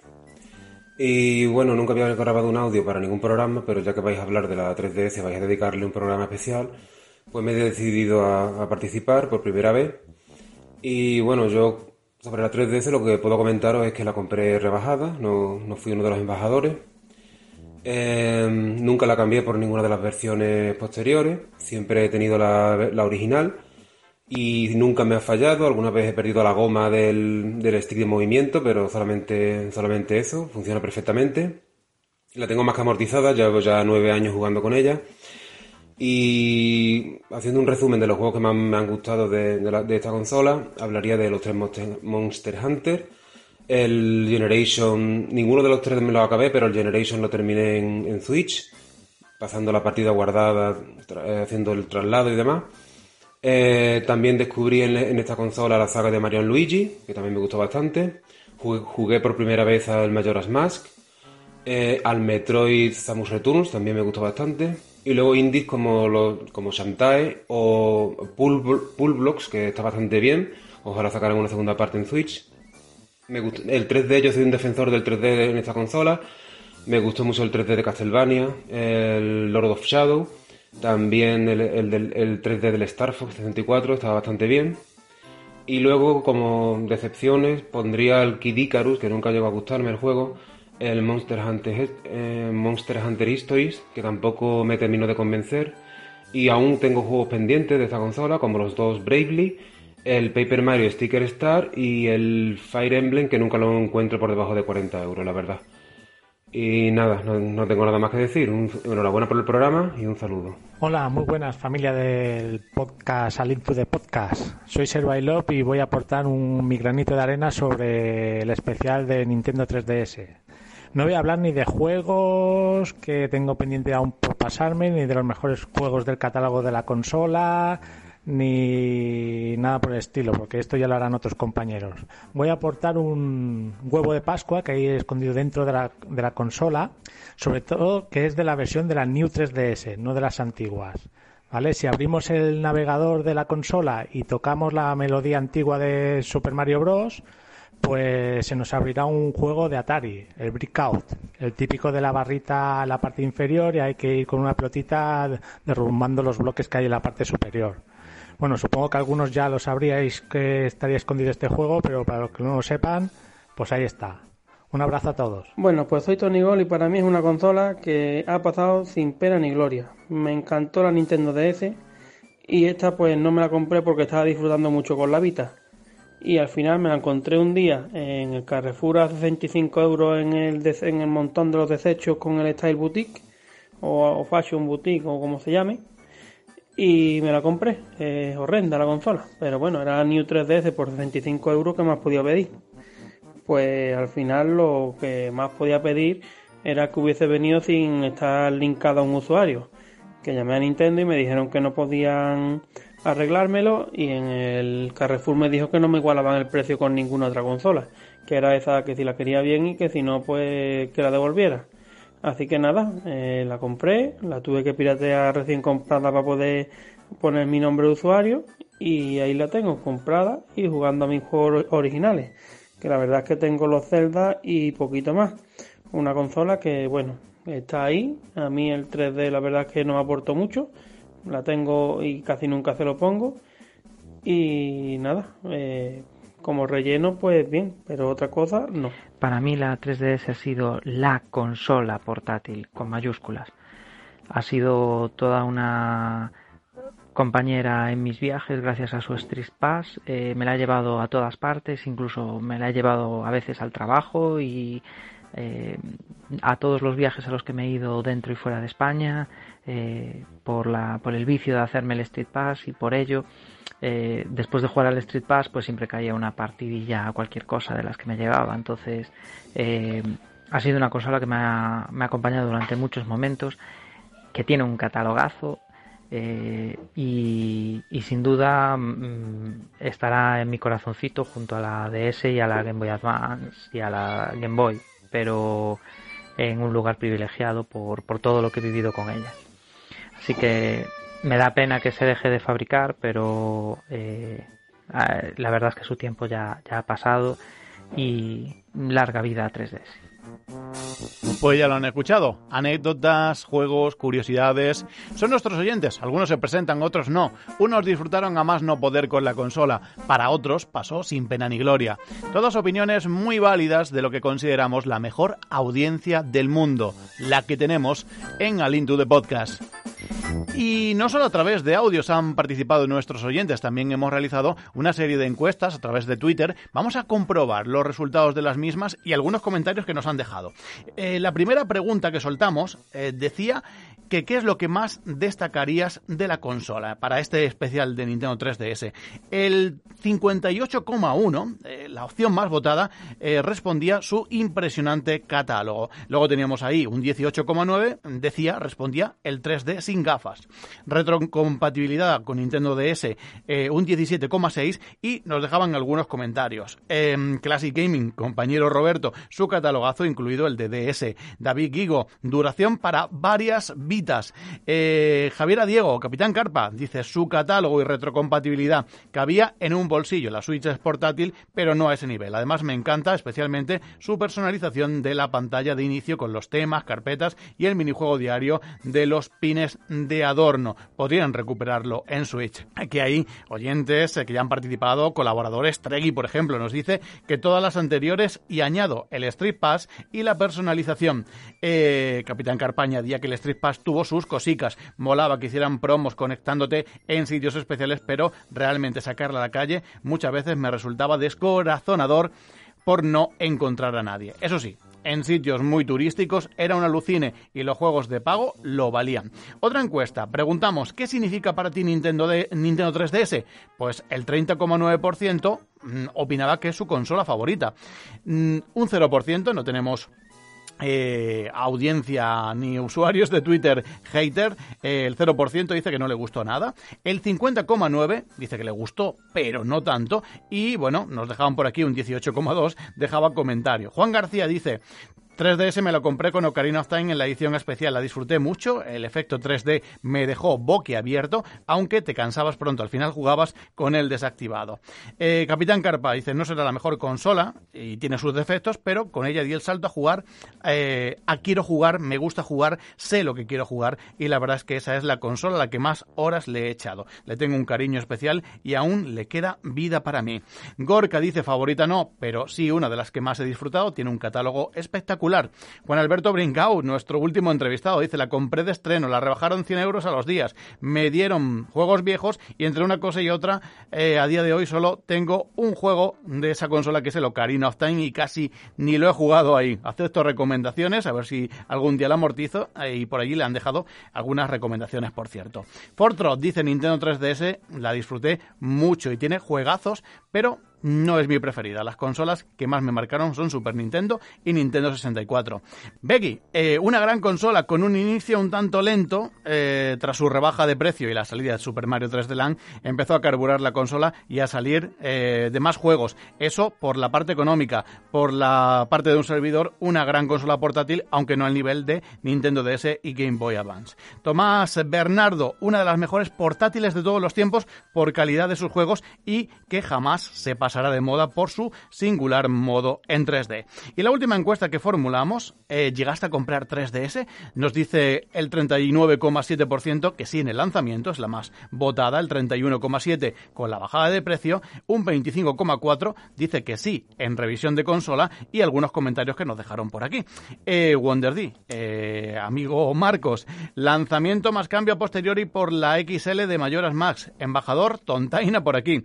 Capitán Carpa también opina por aquí, dices que sí, que de hecho hasta tardé un par de meses para el primer juego. Solo llegaba el ahorro hasta ahí y digamos que aproveché todas las funciones que incluía la consola. Y Tony Gold, que también lo hemos escuchado anteriormente, dice que la New 3DS a 80 euros en Carrefour. Bueno, pues estas son las opiniones también dejadas y aquí rescatadas a través de nuestra cuenta de Twitter.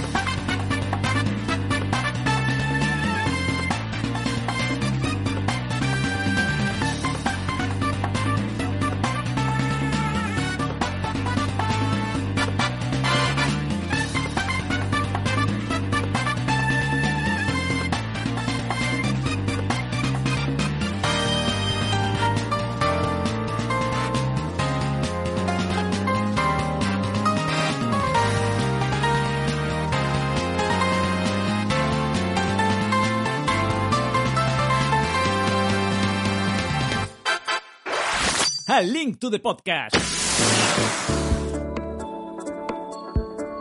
Continuamos con este especial de Nintendo 3DS.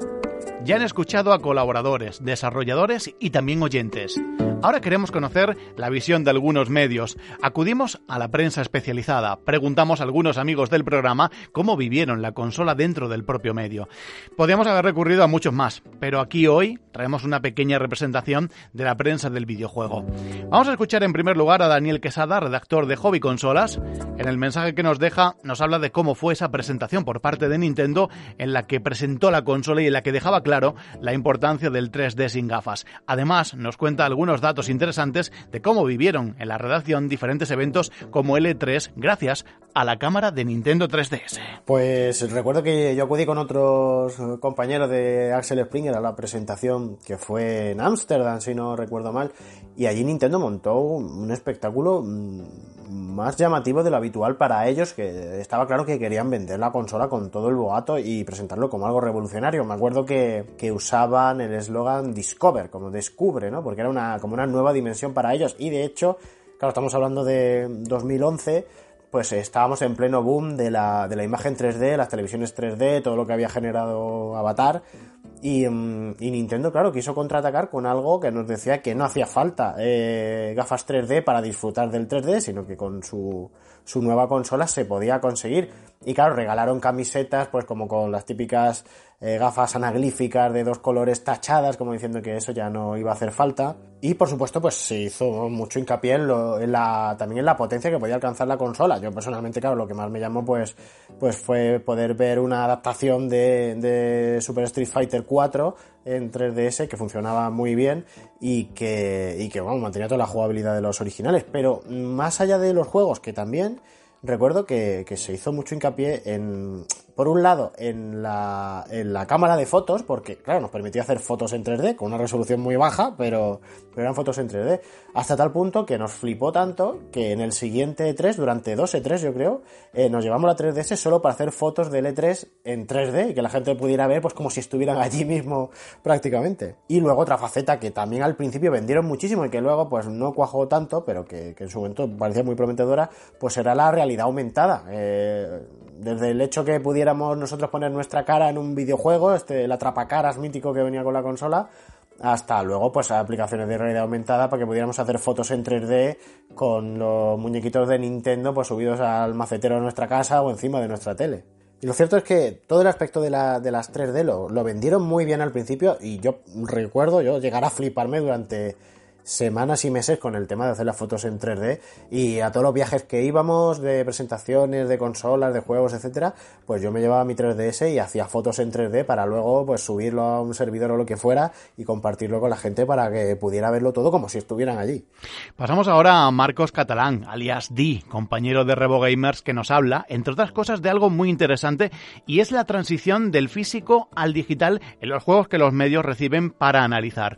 Además, Marcos nos recuerda recuerda algo que se ha perdido y son las quedadas en ferias y eventos en torno a una máquina. Bueno, pues eh, voy a empezar primero diciendo que yo todavía era usuario, todavía no estaba en el puesto que estoy ahora, sí que hacía alguna cosita ya para ellos, precisamente porque tanto con Wii como con Nintendo DS y a posteriori Nintendo 3DS eh, vinieron muchos, muchos, muchos, muchos juegos.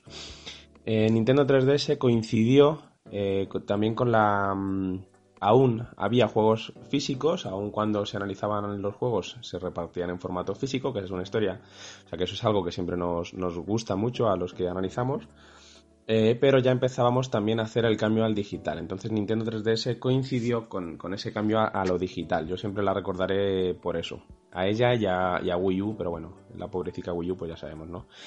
Eh, recuerdo con mucho cariño de la época de Nintendo 3DS que todavía, y gracias a su función de Street Pass, por ejemplo, en las ferias quedábamos, en los Revo Gamers, y nos llevábamos todo la Nintendo 3DS, nos echábamos un Mario Kart, nos echábamos un Monster Hunter, y en sitios como en el Game Fest o alguna otra feria, eh, pues nos juntábamos todos y nos lo pasamos pues muy muy muy muy bien. Eso es algo que ya se está perdiendo, aparte de por cómo ha evolucionado el, el sector que está tirando más hacia, hacia los eSports y hacia la grandilocuencia. Incluso recuerdo que una vez fuimos todos al stand de PS Vita de Sony y nos invitaron amablemente a, irnos de allí. Y éramos, pero unos cuantos, ¿eh? con nuestras 3DS todo, todos en alto. recuerdo o echo de menos la innovación en, en, esa época. Ya ahora estamos viendo, justo con la llegada de las nuevas consolas, que están tirando todas por la potencia. Hay algo de innovación en los gatillos, en la vibración y poco más. Y antes pues intentaban hacer también ese, ya sabéis, ¿no? la, la pantalla 3D y las opciones de conectividad que he dicho antes. Y poco más también lo recuerdo como la época de recuperación para Nintendo de las, de las third party, como Capcom con sus Monster Hunter y demás, el Resident Evil exclusivo que tuvimos durante un tiempo, Revelations, Ubi, Square, bueno, muchas japonesadas. Y también la recordaré siempre a Nintendo 3DS, tanto yo como a un montón de Revo Gamers, porque fue donde se consolidaron los, los Mis, Miiverse, que también desapareció con, con el tiempo, Miiverse, pero ahí está. Lo tuvimos también en Wii U, de hecho, nació más en Wii U que en 3DS, pero 3DS era todavía, como estaba a caballo entre las dos, entre Wii y, y Wii U, pues cogía lo mejor de, de, DS Wii y lo mejor de la época Wii U y eso era algo, eso era algo muy, muy, muy, muy chulo. Y bueno, también que nos comimos muchas propuestas muy frescas en aquellos tiempos, como Spirit Camera, de, que era Project. Y nada más. Eh, yo la recuerdo así, también la recuerdo como una época de muchos cambios en todo el sector, ya os digo, no solo en RevoGames, sino en todo el sector. Y no la volveremos a tener, no lo sé, pero bueno, todo depende de, de cómo vaya el devenir, cómo funcionan las consolas que están ahora y si las portátiles, que 3DS además no hay que olvidar que es la última gran portátil, porque Switch, queramos que no, es híbrida, signifique eso lo que signifique, es una consola portátil que se enchufa a la tele o una consola doméstica que se vuelve portátil. Pero la última gran portátil es y será Nintendo 3DS. Y vamos a terminar con la prensa del videojuego recibiendo a otro grande, Gustavo Acero, una de las caras visibles de la extinta Nintendo Acción o revista oficial Nintendo, eh, en su corte de audio nos explica lo que supuso, que supuso la, la consola para esta revista y además eh, esta máquina le permitió a él personalmente entrevistar a grandes figuras dentro de la propia Nintendo. Lo escuchamos. Muy buenas, Manuel. Un saludo a ti y a todos tus oyentes. Es un placer participar en este especial dedicado a Nintendo 3DS para el que me ha venido a la cabeza un episodio de mi etapa en Nintendo Acción o revista oficial Nintendo que está especialmente dedicado a ti como director de este podcast y es que gracias a 3DS pude conocer y entrevistar al director de la Link to the Podcast original, o sea, a Link to the Past de Super Nintendo y no es otro que el gran Takashi Tezuka, director también de otros clásicos como Zelda Link's Awakening, Super Mario Bros. 3 o la obra maestra Yoshi's Island, que para mí sigue siendo el mejor plataformas 2D que se ha diseñado. Bien, pues a Tezuka le entrevisté en el E3 de 2012 con motivo de New Super Mario Bros. 2, que no es el, precisamente el mejor Mario de la historia, estaremos de acuerdo casi todos, pero sí me sirvió para cumplir un sueño personal que yo tenía y era jugar una partida multijugador con, con él, con el mayor artífice de la saga Mario, junto con Miyamoto, y además tuve la suerte de ganarle en su propio juego, que hasta me miró mal y todo, así que bueno, ya, ya tengo algo que poner en, en mi vers, digo en mi lápida. Pero volviendo a Link to the Past, la última entrevista que le hice a Eiji Aonuma fue precisamente por A Link Between Worlds, que era la secuela espiritual eh, de aquel juego, el, el remake que es uno de mis juegos favoritos de, de 3DS. ¿no? Eh, una aventura increíblemente fluida, a 60 frames por segundo, gráficos muy pulidos, estéticamente impecable y una gozada jugable con mecánicas tan originales como convertir a Link en pintura y desplazarse por las paredes. Una idea eh, tan genial que de hecho se volvió a utilizar en, el, en, en Super Mario Odyssey, en las fases 2D clásicas que son maravillosas. Y ya que hablamos de remakes como A Link Between Worlds, también quiero reivindicar a 3DS como consola de grandes remasterizaciones, como Star Fox 64 3D y, por supuesto, Ocarina of Time y Majora's Mask 3D. Dos revisiones excepcionales de Grezzo que me da pena que no estén en Switch, porque creo que merecen ser jugadas en pantalla grande. Pero si tuviese que elegir un solo juego, mi favorito de 3DS por encima de todos, me quedo sin duda con el Atrapacaras. Es broma. Con Luigi's Mansion 2, una joya portátil de Next Level Games, con cinco mansiones repletas de secretos, un nivel de detalle alucinante, un grado de interacción brutal con el entorno, unas animaciones de Luigi fascinantes, inspiradas por cierto en el personaje de Mr. Bean, según confesó el propio director de, del estudio, además de una banda sonora paranormal y uno de los mejores modos online de 3DS, en mi opinión, junto con el de Mario Kart 7. Pero antes de despedirme, quisiera romper una lanza a favor del efecto 3D estereoscópico. Sí, yo fui uno de sus pocos defensores y puedo presumir de no haberlo desactivado ni para jugar a Detective Pikachu, que ni siquiera lo utilizaba.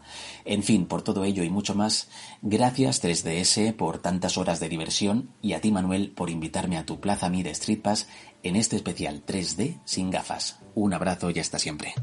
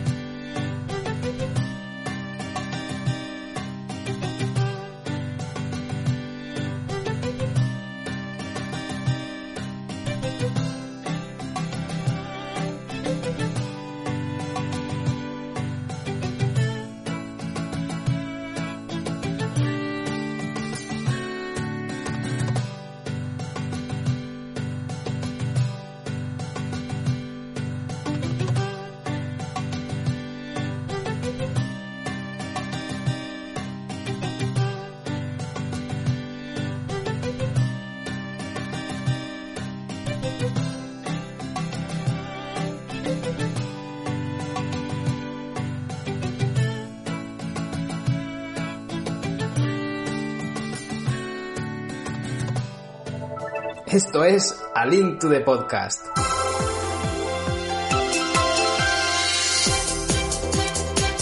Sigue la puerta abierta. Continúan llegando más colaboradores. Abrimos una nueva tanda de compañeros. Vamos a por otro bloque de colaboradores que vienen para dar a conocer sus momentos, juegos favoritos, anécdotas. Vamos a escuchar declaraciones por parte de Shard. En este caso, el amigo de la sección Link Starter también disfrutó mucho de la máquina. Pero, ¿cómo llegó a ella? La verdad que fue una época en la que yo estaba muy enganchado a la Nintendo DS con el, con el Disgaea.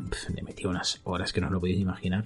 Y la verdad que la Nintendo 3DS llegó a mi vida antes de lo que yo esperaba, porque coincidió una cadena de aquí que eh, hizo una serie de ofertas, entre ellas creo que esta era que descontaban el IVA, y dije, pues mira, oye, mm, voy a aprovechar y me voy a llevar la consola. Y me la llevé con el Ocarina of Time. La verdad que revivir esa, ese gran juegazo para mí fue, bueno, pues mm, muy chulo, ¿no? Y más con la profundidad que tenía el 3D, parecía estar más inmerso, ¿no? Además me gustaba mucho lo que habían planteado el 3D en esa consola era inmersivo hacia adentro, no hacia ti, sino hacia adentro, que daba profundidad.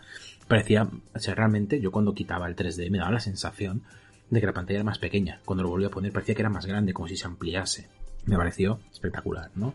Al preguntarle por juegos destacados, tira de clásicos o propuestas como la fusión entre el universo Layton con Ace Attorney. Eh, una consola que pudimos disfrutar grandes clásicos también, ¿no? Porque tenía el, el Luigi's Mansion, el 2 también lo tuvo, el gran Tales of the Abyss, que este no es de Nintendo, este es de, este estuvo en PS2 en su época, un juegazo, yo lo disfruté, no lo pude jugar en PS2 y lo jugué en, en 3DS y me pareció espectacular. Y bueno, como no, el Mario 3D Land me gustó mucho, me lo juego más una vez, me parece un juego impresionante.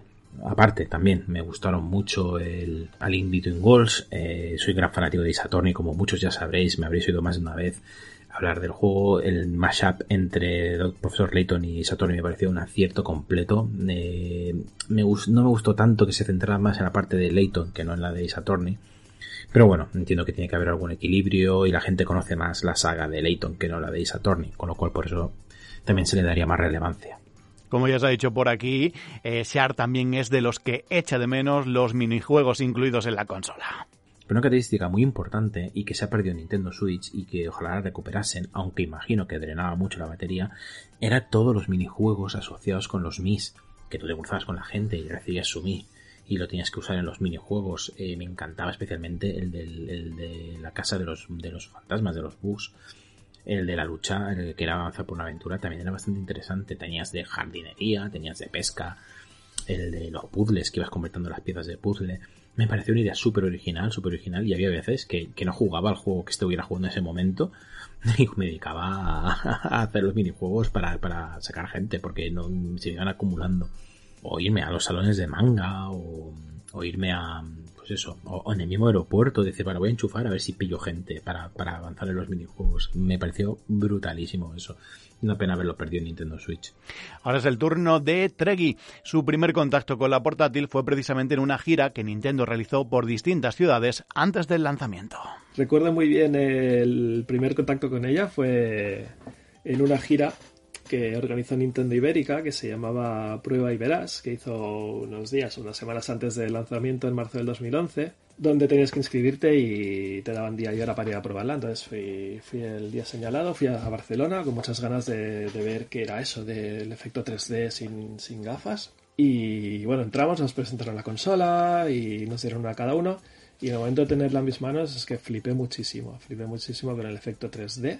Yo nunca había visto algo así, sin gafas adicionales, que daban las ganas de, toquetear con el dedo la pantalla a ver si, si, podías tocar lo que, lo que sobresalía. Eh, allí probamos el, el atrapacaras, los juegos de realidad aumentada. La verdad es que fue una experiencia muy chula, me, me gustó muchísimo el concepto y quedé, quedé maravillado con esa consola. Y con ganas de con ganas de más. Se me hizo muy corta creo que fue media horita. Se me hizo muy corta y salí de allí con bueno con unas ganas tremendas y con una ilusión muy grande. Y bueno la, el inconveniente es que en ese momento no, no tenía pasta. Estaba estudiando en la universidad estaba pelado como una rata y no, no podía no podía comprármela ya lo han escuchado, no había dinero para la consola. Sin embargo, Treggy la pilló al poco del lanzamiento. Y ustedes se preguntarán, ¿pero cómo? ¿Cómo lo consiguió? Pues escuchen porque la historia, o mejor dicho, la leyenda, no tiene desperdicio. Pues resulta que unas semanas antes eh, la revista Nintendo Acción organizó como un concurso que buscaban a, a fanáticos de, de, Zelda.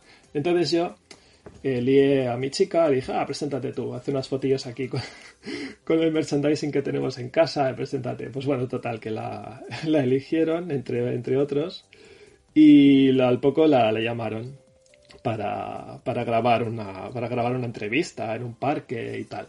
Pues resulta que al acabar la entrevista sobre Zelda, sobre Ocarina of Time, uh, le dijeron, bueno, esto va a ser parte de un spot de publicidad eh, que se llamaba Revive la leyenda, si no recuerdo mal, y como, bueno, como compensación pues te, te vamos a regalar una Nintendo 3DS y el Ocarina of Time 3D. Así, así llegó la, la, primera 3DS que fue la Aqua Blue, una preciosidad de consola. Así la, la, tuvimos. Una consola que le ha dado muchas alegrías a nuestro colaborador y que sigue, bueno, que ha disfrutado y sigue disfrutando en la actualidad por todo lo que le ofrecía en cuanto a prestaciones, sistema operativo y por supuesto juegos. Por cierto, no se crean que se quedó conforme con la consola que le regalaron los de Nintendo. Y la verdad es que me ha dado muchas, muchas alegrías la, Nintendo 3DS he jugado muchísimo al, al, Street Pass, yo diría que es lo que más he usado, el Rescate Me, lo de lo, En Busca del Cromo, luego las, las, expansiones que sacaron luego, lo de la mansión encantada, lo de los coches, pues fue una flipada. En Miiverse también pasé mucho, mucho tiempo, el correo Nintendo también lo usé para enviarnos mensajitos entre los coleguillas y bueno, la verdad es que es, una, es un consolón. Eh, me gustaba mucho el tema, luego añadieron los temas, eh, las carpetitas, poder organizar los iconos, bueno, todo. Y el, es que le, da el sistema operativo de 3DS eh, le, da mil patadas al, al de Switch. Luego, aparte de la Aquablue, que es yo tengo unas manotas muy grandes y se me hacía pequeña, entonces eh, sacaron la XL y claro, no pude resistirme a, a una edición que sacaron de Zelda, entonces eh, cayó y juré no comprarme ninguna otra 3DS más a no ser con la condición de que sacaran una edición especial. Y justo cuando le digo esto a mi chica, al día siguiente anuncian la edición New 3DS XL, edición Majora's Mask, y tuvo que caer. O sea que ya nos hemos juntado con, con tres consoleta, con, consolones en casa que todavía seguimos disfrutando. Creo que ya tenemos, debemos tener más de, más de 60 juegos físicos. Eh, he pateado con ellas muchísimos kilómetros para, para, para encontrarme con gente en Street Pass, llevándola a eventos. Y bueno, hasta, hasta el día de hoy, hasta que ya, bueno, Street Pass ya dejó de, de utilizarse, cerraron los, los puntos que había en, en, las tiendas game y otras tiendas y bueno, ya, ya, no, ya no se usa más. Pero bueno, a la 3DS le sigo dando caña, tengo muchos juegos pendientes y a ver si Switch sigue un poco el, la estela de lo que ha dejado Nintendo 3DS, que es una lástima que, se pierda todo lo que montaron en, en ese sistema.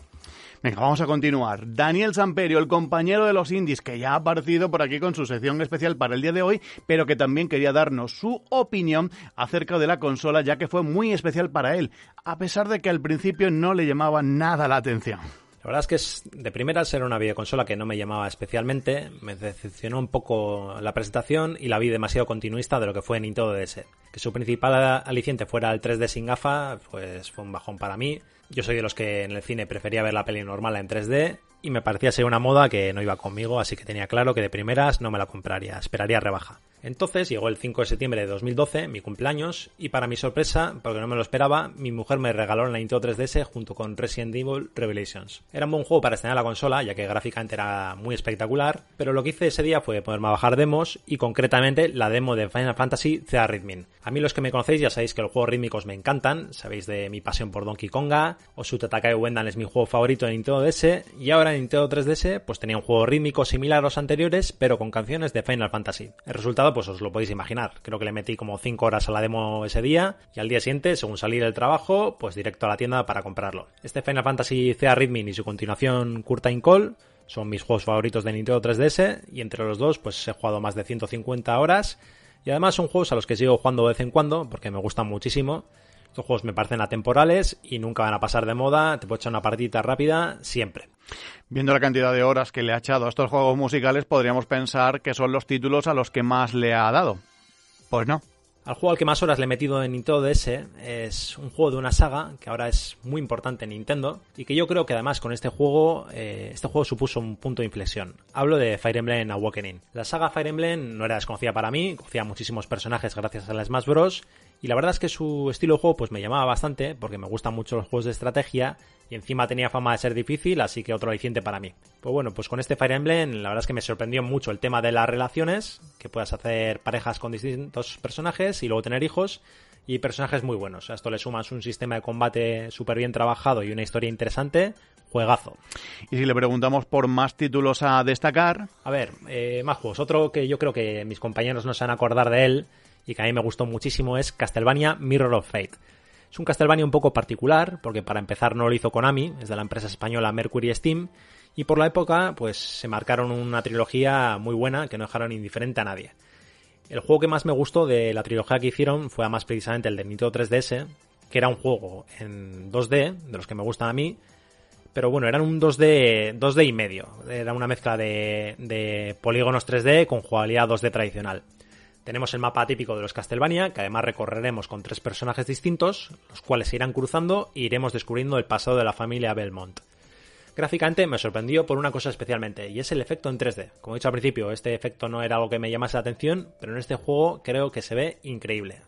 Como ya se ha comentado, las aplicaciones incluidas en la consola también es algo que a nuestro compañero le, le gustó muchísimo. Recuerdo que había una aplicación que era con las tarjetas y entonces veías a los personajes de las tarjetas, pues venían Yoshi, eh, tu personaje mí y los podías escanear y verlos en, el mundo real, ¿no? En realidad aumentada. Otra aplicación que me gustó mucho fue el Atrapacaras, que tú te sacabas una foto de tu cara y luego te tenías que disparar en la pantalla. Controlabas la Nintendo DS y eran movimientos en 360 grados. Te podían venir por la espalda, por la izquierda, por arriba. Y la verdad es que era muy gracioso pegarle pelotazos a tu personaje y ver cómo le cambiaban las expresiones faciales. Por ahí tenía yo escaneado a personajes famosos tipo Messi, Mourinho, el Joker, está también mi perro. Otra aplicación que me gustó mucho es el tema de Rescate Me, que ibas cruzándote con gente por la calle y entonces con la gente con la que te habías cruzado la podías utilizar en este juego. Y entonces pues tenías un juego que era de eh, tipo rol, de mazmorras, y tenías que ir derrotando a diferentes enemigos utilizando los, personajes con los que te habías cruzado. Otra aplicación que me parece destacar, que bueno, que muchas consolas lo tienen, pero igual no tan bien hecho como en Nintendo 3DS, era el tema de estadísticas de la consola algo tan sencillo y evidente, pues en otras no lo tenemos. Y ya te digo, es una forma muy rápida y cómoda de comprobar cuántos juegos tenemos y a cuál le hemos dedicado más horas. Y para cerrar con DSC concluimos con una anécdota divertida. Yo hace 7 años pues iba todos los días al trabajo en tren y tenía exactamente 40 minutos de viaje. Como os podéis imaginar, lo que hacía durante el viaje era jugar a 3DS. Una vez estaba tan viciado al Link Between Walls que se me pasó la parada en la que me tenía que bajar. Me enteré cuando estaba sonando todavía el pitido de que se cerraran las puertas, pero como sospechaba que igual no podía llegar a tiempo a la puerta, decidí no dar la nota y ya esperarme a la siguiente parada y bajarme a la siguiente. Ese día tuve el camino un poco más largo a la oficina, pero bueno, mereció la pena. Estamos llegando al final de este apartado con los audios de los colaboradores del programa. Compañero de los retro, José Manuel Fernández de Spidey, habla de 3DS como una máquina que tiene, no solo en su corazón, sino también en su vicio diario. Y no puedo empezar de otra manera que diciendo que es una máquina a la que le tengo mucho, pero que mucho cariño. Y que de hecho, a pesar de que comercialmente tengamos que asumir que ya está más muerta que viva, es una máquina que no deja de tener un lugar no solo en mi corazón, sino en lo que es mi vicio, porque es genial. A pesar de que Switch, digamos que ha ocupado su lugar en términos de consola portátil, más todavía yo que tengo la Switch Lite, pero aquí cuando llegan, por ejemplo, mis sobrinillas, no tarda en aparecer Mario Kart 7 y nos pegamos ahí vía Link unos vicios muy, muy, muy graciosos. Y esto lo hacemos desde que eran bien pequeñitas. Y ahí están, que ya me ganan y todo. Le preguntamos a Spidey cómo llegó Nintendo 3DS a su vida.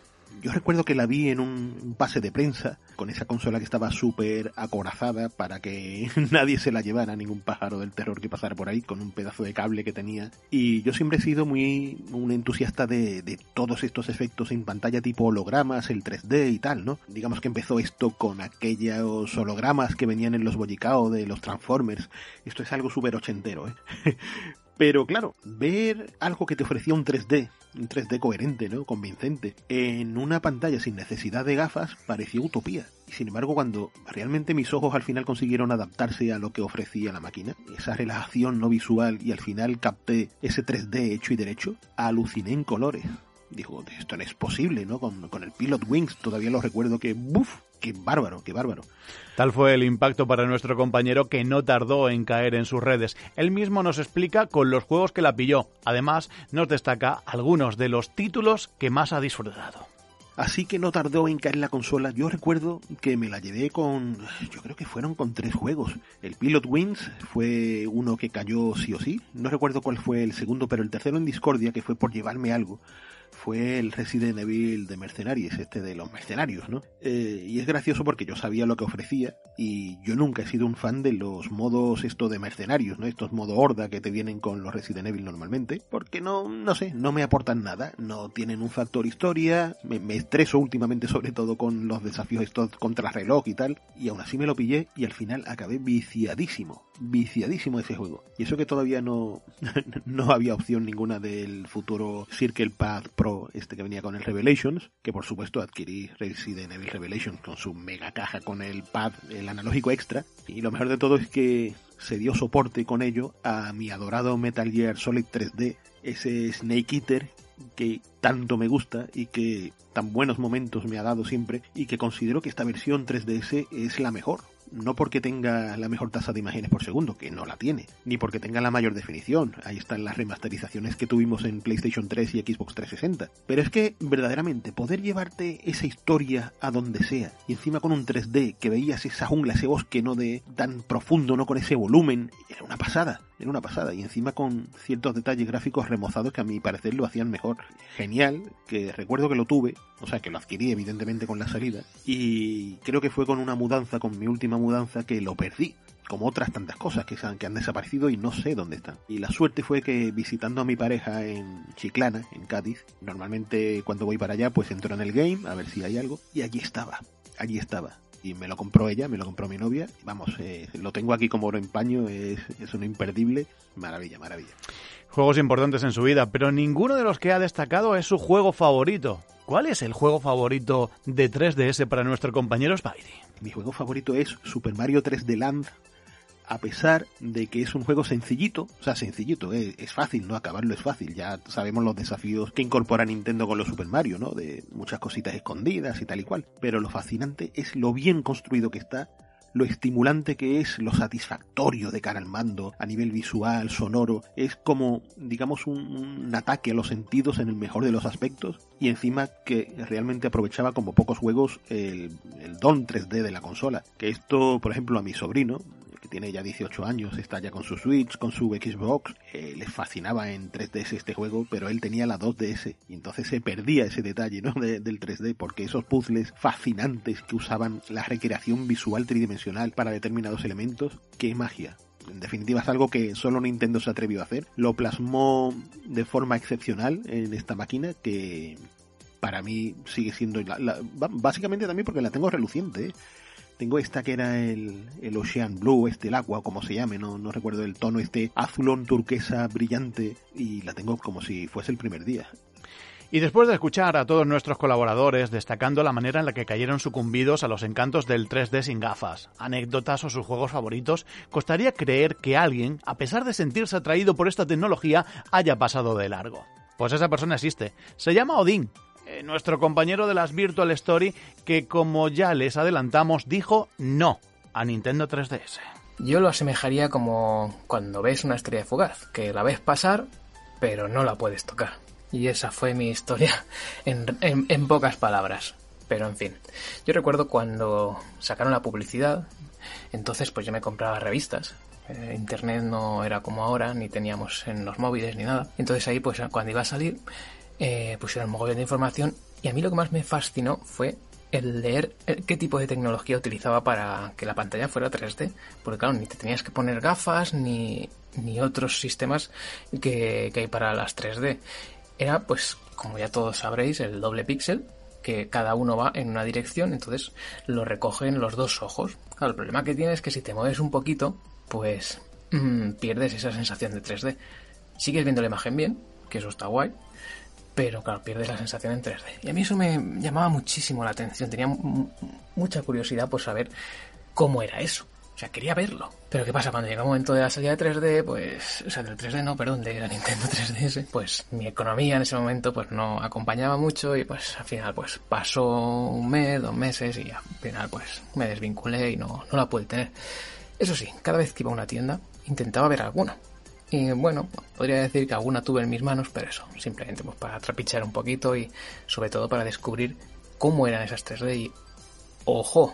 Cuando la vi por primera vez dije, ostras, si parece que hacer que el dedo y vaya a poder coger eso que sobresale o, o eso que se mete hacia adentro en la pantalla. Parecía magia, porque claro, entonces no había ningún producto que tuviera esa pan una pantalla como esa con esas 3D tan reales. Que sí, vale, tenía poca resolución. Pero joder, eso daba igual. O sea, se veía en 3D. Era una pasada. Total, que al final, pues nada. Como os digo, pasó de largo y me perdí esa generación de la portátil. Luego, pues claro, ya teniendo la Switch, he tenido la oportunidad de comprarme alguna de segunda mano. Pero ojo, ya me da mucha pereza. No sé, igual algún día tenga alguna, pero no lo sé. Bueno, seguramente cuando termine de escuchar todo este programón, me entrarán ganas, me meteré en Wallapop y diré a ver cuál es esta más baratita de segunda mano. Ya han escuchado su historia. ¿No les parece tierna? Tenemos dos opciones. Eh, poner un euro cada uno y comprarle una portátil al compañero y así poder admitirlo en la familia o plantarnos con antorchas en la puerta de su casa. Pueden dejar sus comentarios en el cajón.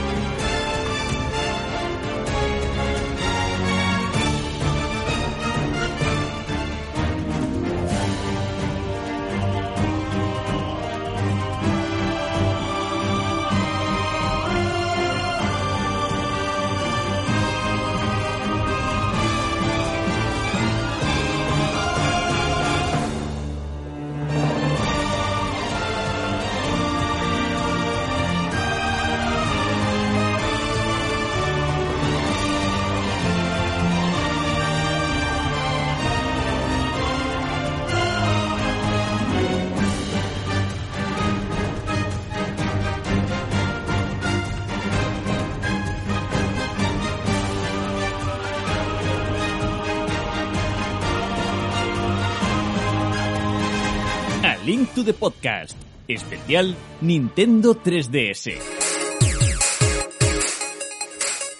Como ya hemos destacado en varias ocasiones, este es un programa diferente a todos los que hemos realizado anteriormente. La muestra la tienen en que no contamos con la mayoría de las secciones habituales. Sin embargo, consideramos que hay temas que encajan muy bien en una consola como Nintendo 3DS. Por un lado, tenemos los indies y por otro, tenemos el apartado retro. Le hemos pedido a nuestro compañero Mar Robledo que nos visite con la sección de Enlace al pasado y aunque me dice que hoy se va a salir un poco del guion, en lo que a retro propiamente dicho se refiere, no me resisto a darle la bienvenida y que nos sorprenda con su sección especial para el día de hoy. Mar Robledo, Mar Max, cuando quieras.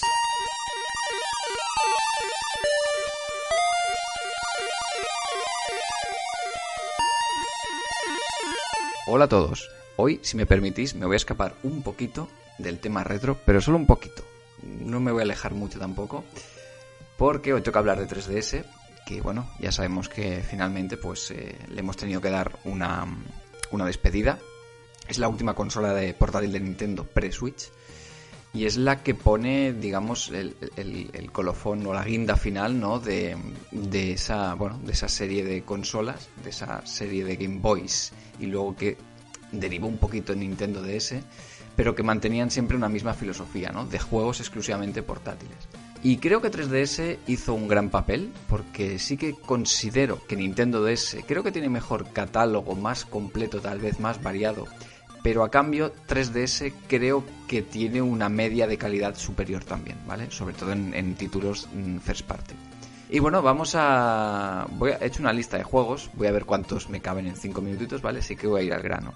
Quiero hablar primero de Cave Story 3D, que es, eh, bueno, es un remake, porque sí, para mí es un remake del primer Cave Story, mm, el original de Daisuke Amaya, que era este Metroidvania gratuito que salió para Windows, que acabó teniendo versiones en WiiWare, bueno, ha salido en todas las plataformas posibles, pero quiero destacar la versión de 3DS porque es la más diferente de todas, y es que esta versión no es un port como tal, sino que es un remake en tres dimensiones, del que la gente habla muy poco, la verdad, y creo que se merece mucha más mención, porque para mí es la mejor versión de Cave Story.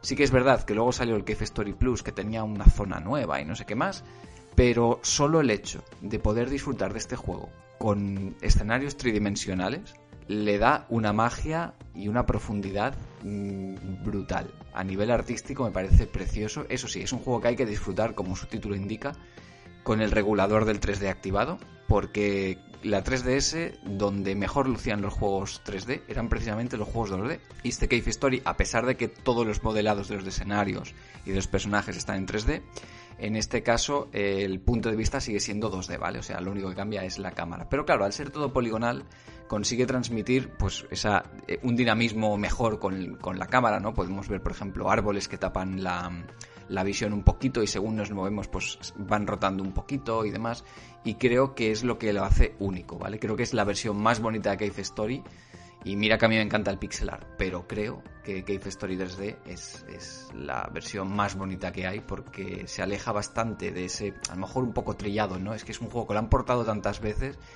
y que encima cuando volvieron a, cuando lo volvieron a sacar en Switch no han portado el de 3DS, sino que han vuelto a portar el, el, de pixel art. Y creo que se merece un poquito más de, de renombre, pero bueno. Quiero hablar también de Kitty Icarus Uprising, que supongo que alguien habrá nombrado ya, pero bueno. Eh, lo cuelo por aquí porque podemos decir, y creo que es verdad, no nos equivocaríamos diciendo que Kitty Icarus estaba, la saga estaba muerta desde su segunda entrega en Game Boy, que debía ser a principios de los 90.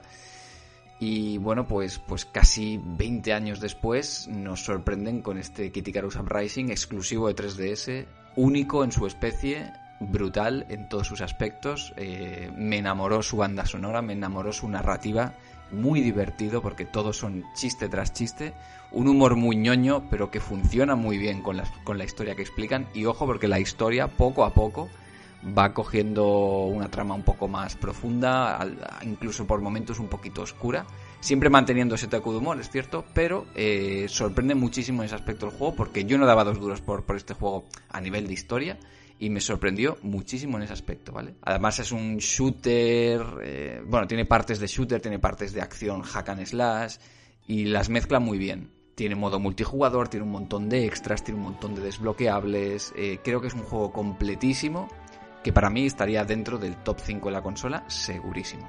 Otra saga que revivieron fue Luigi's Mansion, aunque aquí no había pasado tanto tiempo, pero creo que la segunda parte también merece una mención porque sí que es verdad que Luigi's Mansion 1 es bastante diferente al 2 y al 3, ¿vale? Yo creo que el 3 es, es, más una continuación directa del 2, por así decirlo. A nivel de mecánicas es muy parecido. El 1 es el más diferente de todos, es el que es más tétrico.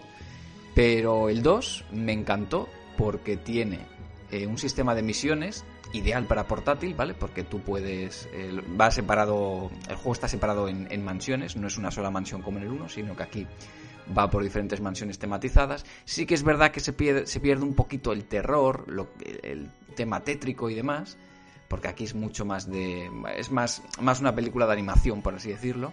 Pero bueno, aún así creo que es un gran juego. Y una vez más vuelvo a mencionar al modo multijugador que me lo pasé pipa con él. Y desgraciadamente el de Luigi's Mansion 3 me parece que está muy por debajo del del 2 porque tiene muchas más cosas pero lo han vuelto demasiado complejo. Eh, los niveles son muy largos, en cambio en el 2 los niveles eran cortitos, ibas a saco y te lo pasabas bien con tus amigos, muy divertido porque era competitivo y cooperativo al mismo tiempo, o sea que creo que hicieron un trabajo bastante curioso y sorprendente en el tema del multijugador de Luigi's Mansion.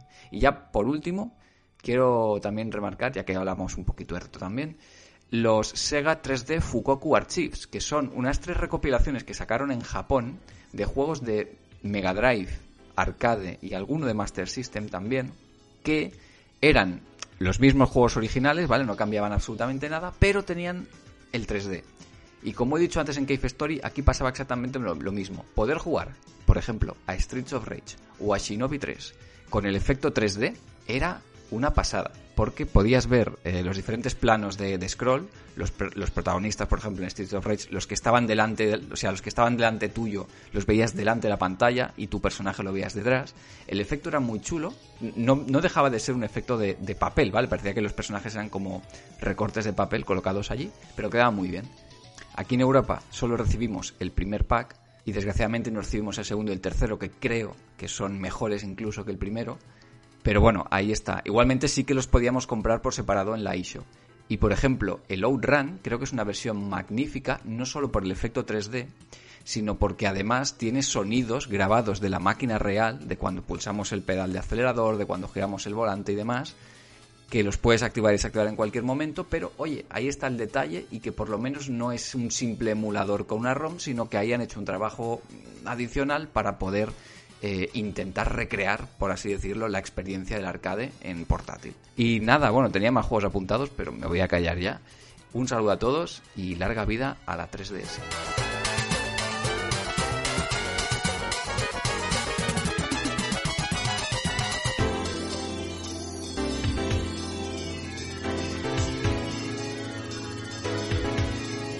A Link to the Podcast. Mucho más que un programa de radio.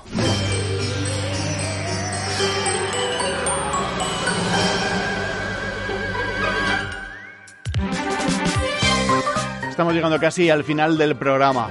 Un programa especial en el que estamos contando con la participación de personalidades que han vivido Nintendo 3DS desde distintas eh, perspectivas.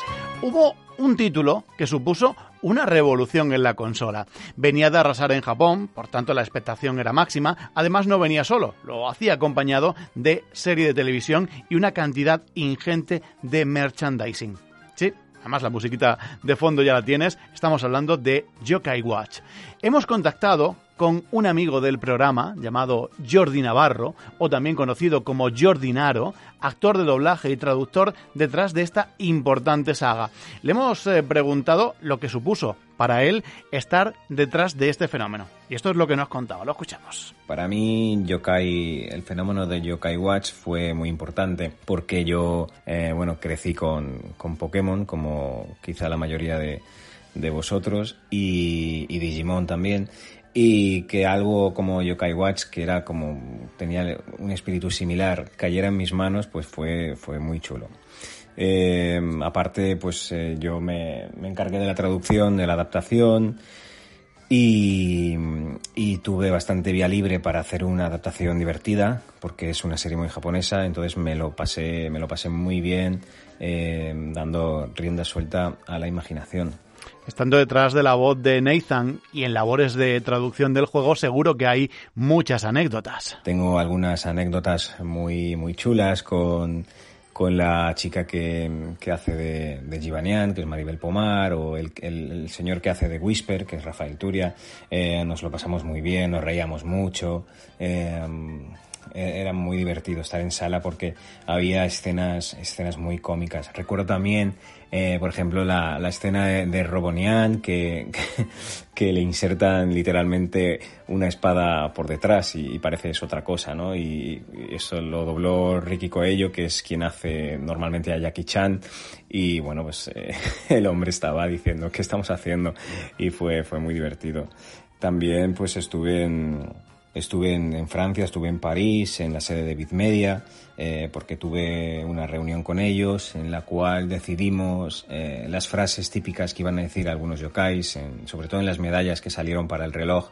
Y aquello fue también muy bien, muy, muy chulo, ¿no? Ir a París, estar con, con, en la sede de Bitmedia, ver todo lo que tienen allí montado, todo lleno de, de cosas de animación, de, de, anime, de japonesas, muy, muy guay todo aquello.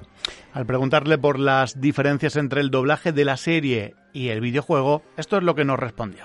Las diferencias son muchas porque, bueno, en la serie yo tuve como, digamos, el, el control de todo, ¿no? Yo decidí que lo que se iba lo que se iba a decir ¿no? en la traducción al completo y bueno una serie se dobla de otra manera a un videojuego una serie estás en la sala estás allí doblando eh, tienes más tiempo eh, sabes lo que estás haciendo mejor, ¿no? El videojuego es, eh, te ponen una, normalmente unas frases, eh, normalmente no hay vídeos, entonces tienes que con, con la imaginación y, y, lo que, y las pautas que te da el director, pues tú tienes que ir eh, hablando y diciendo lo que, lo que, lo que pone escrito en un límite de tiempo que ya te marca una onda de sonido es muy diferente a doblar una, una serie.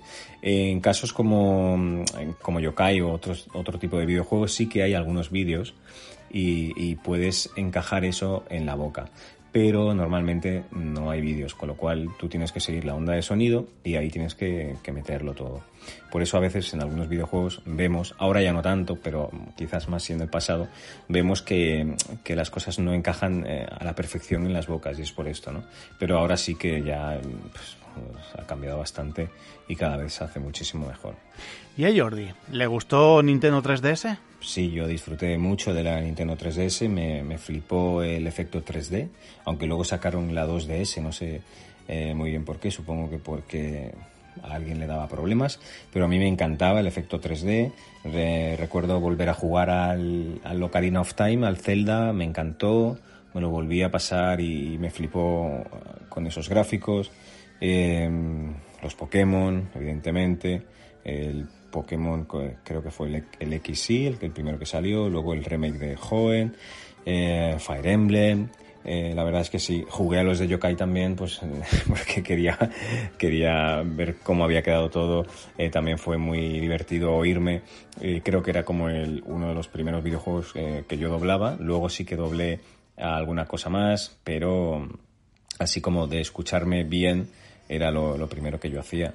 Y, sí, sí, sí, disfruté mucho de la Nintendo 3DS. Estoy muy contento con la Switch. Creo que, lo que han hecho eh, de unir portátil con sobremesa es, es, está súper bien, estoy muy contento con la consola, espero que sigan esa línea, siempre mejorando lo que es eh, pues los gráficos y todo eso, y, pero que, que, sigan con esa línea de, de consola híbrida porque está, está bastante bien. Pues ya lo han comprobado, no solo, no solo le gustó, sino que disfrutó de muchos de sus títulos y sigue en Nintendo gracias a Switch. Por cierto, como sabemos que él tiene contacto con Nathan Adams, le hemos pedido que mande un, un saludo, que mande Nathan un saludo al programa. Hola, soy Nathan Adams de Yokai Watch y mando un saludo a, a Link to the Podcast. Estoy aquí con mi amigo Whisper y Givanian y también hacen lo mismo. Bueno, pues ya, lo han podido comprobar, ¿no? También saludo por parte de Whisper y, y. Gracias, Jordi, por tu tiempo y por tu magnífico trabajo. Jordi Naro es actor de doblaje en cientos de películas y series y eso no es por casualidad.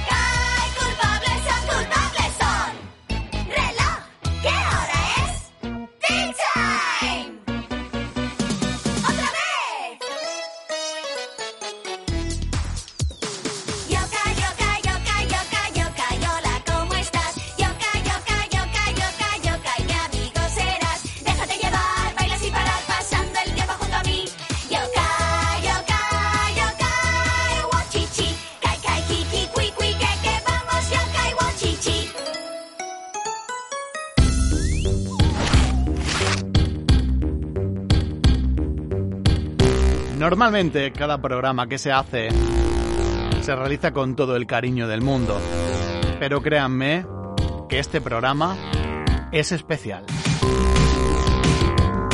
Y no porque lo lleve en el título, es que realmente es un programa diferente, como han podido comprobar a todo lo que se ha hecho anteriormente. Ojalá lo hayan disfrutado. Ojalá este programa haya servido pues para trasladarle a esos momentos, a estas esas curiosidades, a esas situaciones vividas en torno a la última gran consola portátil de Nintendo. Un programa que no hubiera sido posible sin todas y cada una de las voces que han ido apareciendo por aquí. Un programa que ha contado con mucha participación y que desde luego eh, ha hecho, eh, creemos, grande este especial que hemos realizado. Bueno, hemos contado con todos y cada uno de los colaboradores de esta casa, voces eh, habituales que han querido dar su opinión en torno a lo que es Nintendo 3DS. Además, bueno, no hemos tenido entrevista al uso con un estudio desarrollador, pero hemos contado con dos figuras importantes como es el caso del gran Arturo Monedero y David Jaume Delirium Studios y Undercoders para dar dos visiones muy distintas en torno a lo que es el desarrollo en Nintendo 3DS. Los delirios de Von Sotendorf y luego, bueno, pues desarrollos que estuvieron ahí que finalmente no llegaron a aparecer en la consola por parte de Undercoders. Hemos tenido incluso estas secciones que han llegado de un modo diferente, como es el caso de Indispensables con DSC y Enlace al pasado con Mar Robledo. Ya digo, hemos tenido todos y cada uno de los colaboradores que han querido dar su punto de vista, pero luego, ya digo, no hubiera sido posible este programa sin esa audiencia, esos oyentes que han participado en formato audio o dando su opinión con un voto en encuesta o dejando su comentario en Twitter. La prensa también importante, cómo se vivió en distintos medios como puede ser Nintendo Acción o Revista Oficial Nintendo, Revo Gamers o Hobby Consolas. Y luego, bueno, hemos tenido ahí ese punto, punto final, eh, también interesante, con lo que sería, bueno, pues una curiosidad, eh, yo creo que interesante, de cómo se vivió un videojuego tan espectacular en el momento como era Yokai Watch, que llegó con sus tres partes y donde ahí estuvo el gran Jordi Naro, Jordi Navarro, tanto en doblaje como en traducción. En fin, distintas variantes, distintas vertientes. Música también ha ido sonando a lo largo de este programa. Hemos jugueteado mucho con, con soniquetes de la propia consola, pero también pues hemos tenido por ahí Mario Kart 7, Super Mario 3D Land, eh, canciones de Monster Hunter Generation, Kid Icarus, eh, Zelda A Link Beating World eh, o Super Smash Bros. 3DS y vamos a utilizar otra canción para, para despedirnos, para cerrar el programa.